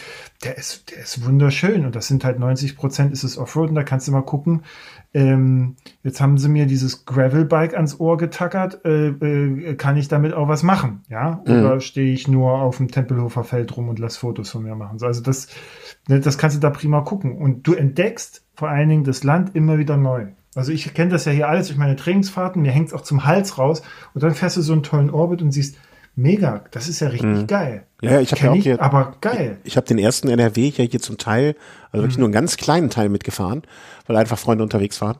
Und äh, ich, ich bin wirklich 20 Kilometer von meinem Wohnort entfernt eine, ein, ein Teil lang gefahren, wo ich wusste, alles klar, da hinten führt auch noch irgendwo ein Weg entlang. Ähm, mhm. Bin ich aber vorher auch, habe ich vorher noch nie ausprobiert. Ne? Mhm. Natürlich kamen dann ähm, so Sachen wie dazu, dann hatte ich einfach das erste Mal ein Rad, mit dem ich das da so ausprobieren kann und so weiter und so fort. Ähm, aber äh, ja, ich, ich, ich finde einfach, dass diese, diese Idee, dass jemand aus der Gegend dir eine Idee von der Gegend gibt, mit auf den Weg. Das ist so eine tolle Ressource. Also ja. das sind für uns jetzt auch, also für mich persönlich waren das natürlich auch Teil des Trainings. Ne? Ich habe das ganz bewusst gemacht und, und äh, bin das da halt durchgefahren so. Ähm, und ich freue mich auch aufs nächste Jahr. Ne? Mhm. Also so, dass, dass man da wieder neue, neue Ecken entdeckt und neue Sachen und Anreize so. Und darauf kommt es auch am Ende an. So. Aber das ist, aus meiner Sicht sind das prima relativ niedrigschwellige Einstiegsangebote, wo jeder schon mal gucken kann oder jede, ähm, ist das was für mich und kann ich das oder ne, so. Und dann kann man das steigern. Du kannst den, du kannst ja auch drei Orbits hintereinander fahren und schauen, lebe ich dann noch oder mhm. nicht. Ja, so. Ich finde aber, wo du das sagst, dieses unterschwellige An äh, oder, oder niedrigschwellige Angebot, mhm. ähm, das ist halt auch so, also das ist eine Funktion, ähm, die aus meiner Sicht viel zu wenig auch benutzt wird von Komoot. Ähm, ich bin umgezogen. Da, ne, das, ich glaube, als wir das letzte Mal aufgenommen haben, ja, nee, da, da war ich schon, war ich schon länger umgezogen. Aber ich bin zwar innerhalb der Stadt umgezogen, der gleichen Stadt, aber ich wohne einfach jetzt in einer komplett anderen Ecke und meine Trainingsstrecken haben sich zu wirklich zu 100 Prozent geändert. Mhm. Also weil das einmal bin ich früher noch äh, in, den, in, den, in den, warte mal, ich bin in, ich bin in Himmelsrichtungen echt schlecht. Ich wäre bei sowas wie was ihr fahrt komplett verloren. ähm, ich bin früher einfach immer in den Westen rausgefahren, Richtung Eifel, und jetzt habe ich es einfach viel einfacher und schneller Richtung Osten ins Bergische Land rauszufahren. Ne? Mhm. Also ist einfach, ist einfach so, ne? Man will ja möglichst nicht durch die Innenstadt komplett durchfahren. Und ich habe einfach bei Komoot mir Strecken hier von Leuten aus der Gegend angeguckt. Ne? Also hier der Stadtteil mhm. und so, dann habe ich noch jemanden auch aus der erweiterten Fahrradbubble, so, ach, guck mal, der wohnt ja hier um die Ecke, wusste ich ja gar nicht. Äh, wem folgt der denn? Und da geguckt, okay, hier Gravelstrecken, da Straßenstrecken und und und und. Und er konnte so dann meinen Horizont hier in der Gegend, die ich nur so flüchtig kannte, eigentlich relativ schnell erweitern. Ne? Und das ist das, mhm. glaube ich, was, was der, der Orbit im Großen macht, was Komoot da im Kleinen auch macht. Einfach so mh, auf andere Vert und das, was das Sil äh, Silk Road Mountain und Bohemian Border und und und, was die im ganz, ganz Großen machen, einfach den Leuten vor Ort die Möglichkeit geben, auch ihre, ihre Gegend vorzustellen, vielleicht. Vielleicht ist das sogar auch mhm. der touristische Aspekt an der ganzen Geschichte. Obwohl das mit Tourismus wenig zu tun hat, was ihr da betreibt. Jo, kommt drauf an, wie das fährst, ne? ja, selbst töten. Ich, ich glaube, wenn da, wenn das die touristischen Einnahmen von Kirgisistan in diesem Jahr sind, dann wird das nicht viel sein. Ähm, genau, die Frage hatte ich hier oben noch, die habe ich eben durchgestrichen schon, weil ich es eigentlich gar nicht mehr stellen wollte, aber was könnt ihr überblicken, wie teuer euch der ganze Spaß jetzt am Ende des Tages kam? Hm, ja, leider. okay, nächste Frage. Ähm, nee, nee, also das, das ist ja kein Geheimnis, weil Tobias, du kannst das ja ergänzen. Also wir, es gab einen Moment nach, ich glaube, nach dem Atlas Mountain Race, da hattest du mich, Tobias, gefragt, so sag mal, wie viel Geld hast du dafür ausgegeben jetzt für alles? Und da meine ich, also Fahrrad neu, mhm. Ausrüstung neu, weil das ne, hast dann schon so äh, Anmeldegebühren, Flug, bla bla bla. So bei mir waren das damals um die 9000 Euro. Das muss man nicht ausgeben. Ja, also wenn man jetzt sagt so, uh, so, aber ich habe einen Titanrahmen, ne? so, mhm. dann, dann bleiben ja nur noch 1000 Euro quasi. Ähm, und ähm, dann war meine Argumentation äh, jetzt in der Familie, als wir den Silk Road angefangen haben, gesagt, super, ich habe ja, ich habe ja schon fast alles. Ich brauche ja gar nicht so viel. Ja, das, äh, das ist vielleicht jetzt nicht so ganz, aber ähm, ich würde sagen, so mit Fahrer, gut, ich zerstöre da auch sehr viel und jetzt nochmal Ausrüstung verfeinert hier und da nochmal dreieinhalb bis fünf vielleicht so mhm. habe ich da schon reingesteckt, wo ich aber sage, das muss man nicht, das ist dann teilweise halt auch schon dann dieser Leidenschaft geschuldet, wo man mhm. sagt, komm, dann. So und du kannst ja das, das, das Fahrrad, also das, wenn man das Fahrrad als Erstausstattung sieht, mhm. kannst du das ja dann auch über die einzelnen Rennen zusehends mehr abschreiben. Also wenn man das jetzt analog zu einer Steuer ja, nehmen würde. Theoretisch, ja. Ja, aber rechnet man sich das von dem Rad, Ja, aber von dem Rad ist eigentlich, also das, das Rahmenset, das ist das, was Bestand hat. Der Rest ist alles, alles einmal durchgetauscht worden, sowieso, weil ich es halt zerstört habe und jetzt dann halt noch in der Wand. Und jetzt fängt das ja wieder an, ne? Also das Rad ja, das ist ja ist gut, aber jetzt geht wieder ein neues. Nee, das ist leider Leidenschaft, weil das geht jetzt in die Richtung Elektronik. So und ja. ja, aber dann kannst du ja wenigstens das Rahmenkit kannst du dann über die. Und je mehr Rennen du fährst, umso günstiger ist der Rahmen dann pro Rennen mhm. geworden. Mhm. Also ich, ich finde die Argumentation gut, wenn ich sage, stell dir mal vor, am Tag kostet mich das Fahrrad nur Nichts. 30 Cent. ja. Also äh, ja, zwischen dreieinhalb und fünf. Ja, das ist ja, ich meine. Ja, so in der Drehe. Also die, ja, ich glaube, man kann es aber wirklich günstiger machen. Ich, ich ja. glaube, also die Summen habe ich bei weitem nicht ausgegeben. Ich würde jetzt mal sagen, für, für das Silk Road vielleicht drei mhm. mit Flug, mhm. Zelt, Schlafsack, allem, allem mhm. drum und dran. Ähm, und fürs Atlas, ja, ich glaube, da muss man echt sagen, Erstausstattung, das, das Fahrrad, das ist ja dann, das war ja dann das gleiche, das, das ich auch im Silk Road genommen habe. Ähm, ja, vielleicht vier oder so, vier, viereinhalb. Also ist es in Summe dann zumindest äh, vierstellig geblieben. Ja, ja, ja, ja. Ja, und ich meine, man muss ja sehen, das ist ein Hobby, was ja dann jetzt, äh, wenn das ähm, Atlas Mountain Race war 2020, jetzt haben wir Ende 21, das habt ihr in zwei Jahren für ein Hobby ausgegeben, ne? Und das sind ja Sachen, die könnt ihr auch weiter nutzen. Es gibt jetzt, ich glaube ich, Leute, die geben deutlich mehr für, für anderen Blödsinn der ihr Hobbys aus. Und äh, ist ja auch eine Investition in eure Gesundheit längerfristig. Ihr werdet älter. Habt mehr von Stimmt, der Rente. Ich kann mal die Krankenkasse fragen, ob sie es übernimmt.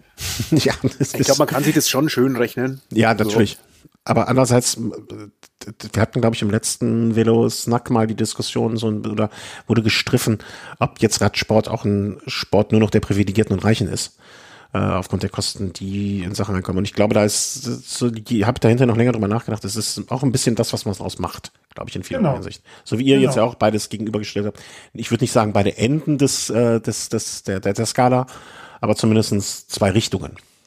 Ja, ja aber guck mal, das, das war jetzt äh, unser beider Sommerurlaub. Äh, ne? Wenn, wenn, mhm. wenn das mal von der anderen Seite her ähm, siehst, wie, wie viel, um das mal in Relation zu setzen, wie viel geben normale Menschen für einen Sommerurlaub aus, ähm, wenn sie irgendwie irgendwo hinfahren und dann, dann brauchen sie eine Übernachtung und dann brauchen sie vielleicht einen Mietwagen, dann, dann relativiert sich das Ganze ja schon. Ne? Wir sind da hingeflogen, wir haben, keine Ahnung, 500 Euro für den Flug bezahlt und 10 Euro pro Übernachtung. Ähm, mhm. Ja. Und dann waren wir halt, äh, haben wir im Geröll gepennt, ja. Und ähm, also das war dann wirklich der, der geringste Anteil äh, an den ganzen Ausgaben. Und äh, wenn du das Fahrrad da noch mit reinpackst, dann ist es halt, dann ist es halt und, Teil des Sommerurlaubs. Also, ich habe gerade nochmal nachgedacht, selbst, äh, selbstkritisch reflektierend, aber ich habe ich hab ja auch zwischendurch nochmal einen kompletten Laufsatzrad geschrottet, ne? Und das sind halt auch nochmal 1000 Euro. So, das ist halt, ja. Das läppert sich dann schon, ne? Ja, die halt Einnahmegebühren und so ist halt nicht so hoch. Also das sind so 300, 350 Pfund oder sowas in der Richtung pro Person. Hm. Und dann hier und da, also das ist, das geht eigentlich. Aber klar, es kostet Geld, so, ne? Man muss nicht so viel Geld ausgeben. Ähm, aber macht Spaß. das ist, warte kurz, äh, muss ich notieren. Man muss nicht so viel ausgeben, Geld ausgeben, macht aber Spaß. Nee, das ist auch nicht die richtige Überschrift. Eine Überschrift muss ich mir noch überlegen. Also, dann würde ich Folgendes vorschlagen, ähm, dass wir uns jetzt verabreden, äh, in diesem, äh, in, in dieser Triell-Form, ähm, mhm. für einfach nach der nächsten Veranstaltung. Egal wer von euch beiden äh, und egal ob zusammen oder einzeln, immer wieder gerne. Gut. Ja, gerne. Äh, vielen Dank allen Hörerinnen und Hörern, die zugehört haben, die uns die Zeit geschenkt haben jetzt. Äh, ich hoffe, ihr ähm, hattet Spaß. Wir werden, ich werde unter diesem äh, Artikel, äh, also unter dieser Folge, äh, werde ich alles verlinken, was die zwei mir zur Verfügung stellen, beziehungsweise was sie wollen, dass ich da verlinke. Ähm, ne, also ihr macht da draus was, äh, ne, also ihr macht da was draus ähm, und ich setze das dann nur um. Wenn ihr Fragen habt, könnt ihr die entweder hier an die bekannte E-Mail-Adresse oder unter dem unter der Folge, die werde ich dann auch äh, nachhaltig weiterleiten, damit vielleicht was beantwortet wird. Ähm, aber bevor ihr Fragen stellt, lest bitte erstmal den Artikel äh, von Martin, weil da wird, glaube ich, schon vieles, äh, der, der ist so ausführlich, dass ich glaube, dass viele Fragen damit geklärt werden und auch dort in den Kommentaren wurden schon Fragen gestellt. Deswegen ähm, äh, einmal durchblicken da, bevor man Fragen stellt, da, da ist schon vieles dann, glaube ich, klarer geworden. Ich habe noch aus dem Artikel das, das Wichtigste, was ich daraus gelernt habe, meine, äh, meine Liebe zu Vittoria-Reifen äh, teilst du, Martin, und Max Salami äh, kann sehr hilfreich sein. Das, ja, beide. Also Tobias hat mich ehrlicherweise auf diese Reifen gebracht. Ach echt? Ja, also äh, in der Vorbereitung vom Atlas Mountain Race da hatten wir uns drüber unterhalten. Mhm. Und da kamst du, glaube ich, Tobias, mit diesen Reifen um die Ecke und dann fand ich die gut. Wie, wie kamst du auf also, die Reifen, Tobias? Ich, ich überlege gerade, ich weiß es nicht mehr. Ähm, ja. Kann dir das echt nicht sagen. Na, die, wahrscheinlich äh, wahrscheinlich habe ich mir irgendwie nächtelang äh, Rigs von Menschen angeguckt, die Silk Road Mountain Race vor uns gefahren sind oder Tour Divide und bin da immer wieder über diesen Reifen gestolpert. Und mhm. so muss Aber die Frage ist, die Frage ist sehr gut, äh, Christian, denn 32 Prozent der Teilnehmer äh, aus diesem äh, Bikepacking.com Artikel äh, haben äh, Vittoria-Reifen, 25 Prozent Maxis. Wo, wo, ich von den, das doch, ich, ach, da unten 32 Prozent haben den Vittoria Mescal, den wir auch haben, mhm. und Maxis Econ hatten 14 Prozent. Ich bin auch Econ gefahren. Wir wären nicht so Freunde. Ähm, und Mescal fahre ich und ist super. Und äh, Schwalbe sind 9% gefahren. WTB ja. 7 und also ja, und dann hier diese, diese Dinge. Terraweil hatte ich jetzt vor den Mescal dran während des ganzen Trainings, die Sparwoods ja, aus meiner Sicht können die jetzt nicht viel, aber also nicht für den Preis. Ich habe die sofort kaputt gekriegt. Irgendwie ist was 80 Kilo. Also du bist ein Zimmer 2 auch ein bisschen, ne? Also das muss man. Ja, der Unterschied ist, ich verkaufe danach nichts mehr, weil es halt im Eimer komplett ist. Komplett kauft, kauft, äh, macht die Packung auf, schneidet sich an der Verpackung und, und ja, macht es und verkauft. weil es nicht geht. Oder der findet noch einen Dummen, der es kauft dann, wenn es kaputt ist. Ne? Das kann Oder sein. er denkt zu lange drüber nach. ähm, aber meine, äh, also ich fahre, ich habe am Rennrad halt viele Reifen ausprobiert und ich bin auch immer wieder, also bis dato, den, den glaube ich, zumindest im Bereich mit äh, Schlauch ist der Vittoria Corsa immer noch so meine, meine, meine heimliche Liebe. Mhm. Gestehen. Wobei, du hast 75 Prozent sind übrigens 29 Zoll gefahren. Nur falls mir irgendeiner mit dem Gravelbike wieder antreten will. ja, gibt's, als wenn es keine Gravelbikes mit 29, äh, 29er Reifen gibt. Ja, gibt's schon. Ne? Im Prinzip ist die Felge ja eigentlich fast die gleiche, muss man ja sagen. Ähm, also, wir haben uns jetzt verabredet. Ähm, ich möchte mich ganz, ganz herzlich bedanken. Wie jedes Mal war es eine schöne Plauderei mit dir, Martin. Und äh, schön, dass noch eine zweite netter Plauderer dazugekommen ist, äh, Tobias. Also, es war eine große Freude. Hm, ich wünsche euch für dieses Jahr einfach noch ein schönes Restjahr. Also bleibt gesund, habt Spaß. Vielen Dank. Danke. Danke. Danke. Das ist aber sehr weitsichtig. Äh, ja, also wer weiß, ne? Ich, ich fahre jetzt in meinen ersten Sommerurlaub dieses Jahr, was auch im hm. Oktober ein bisschen kurios ist. Irgendwie ein komisches hm. Jahr, so insgesamt, also viele Sachen. Irgendwie war, war es ein komisches Jahr und ich wünsche uns allen irgendwie, dass uns allen einfach gut geht. Ja, also in jeglicher Hinsicht. Genau. Sollen wir gesund bleiben oder gesund werden, die nicht gesund sind. Glücklich sein, glücklich werden, die nicht glücklich sind und ich glaube einfach ähm, das Beste draus machen dann auch. Alles klar. Vielen Dank den Zuhörern und Zuhörern. Macht es gut ähm, und habt Spaß, danke, fahrt viel Rad. Passt auf euch auf und ähm, ja, ihr hört von uns oder ich fahre jetzt erstmal in Urlaub. Tschüss. Schönen Urlaub. Tschüss. Danke.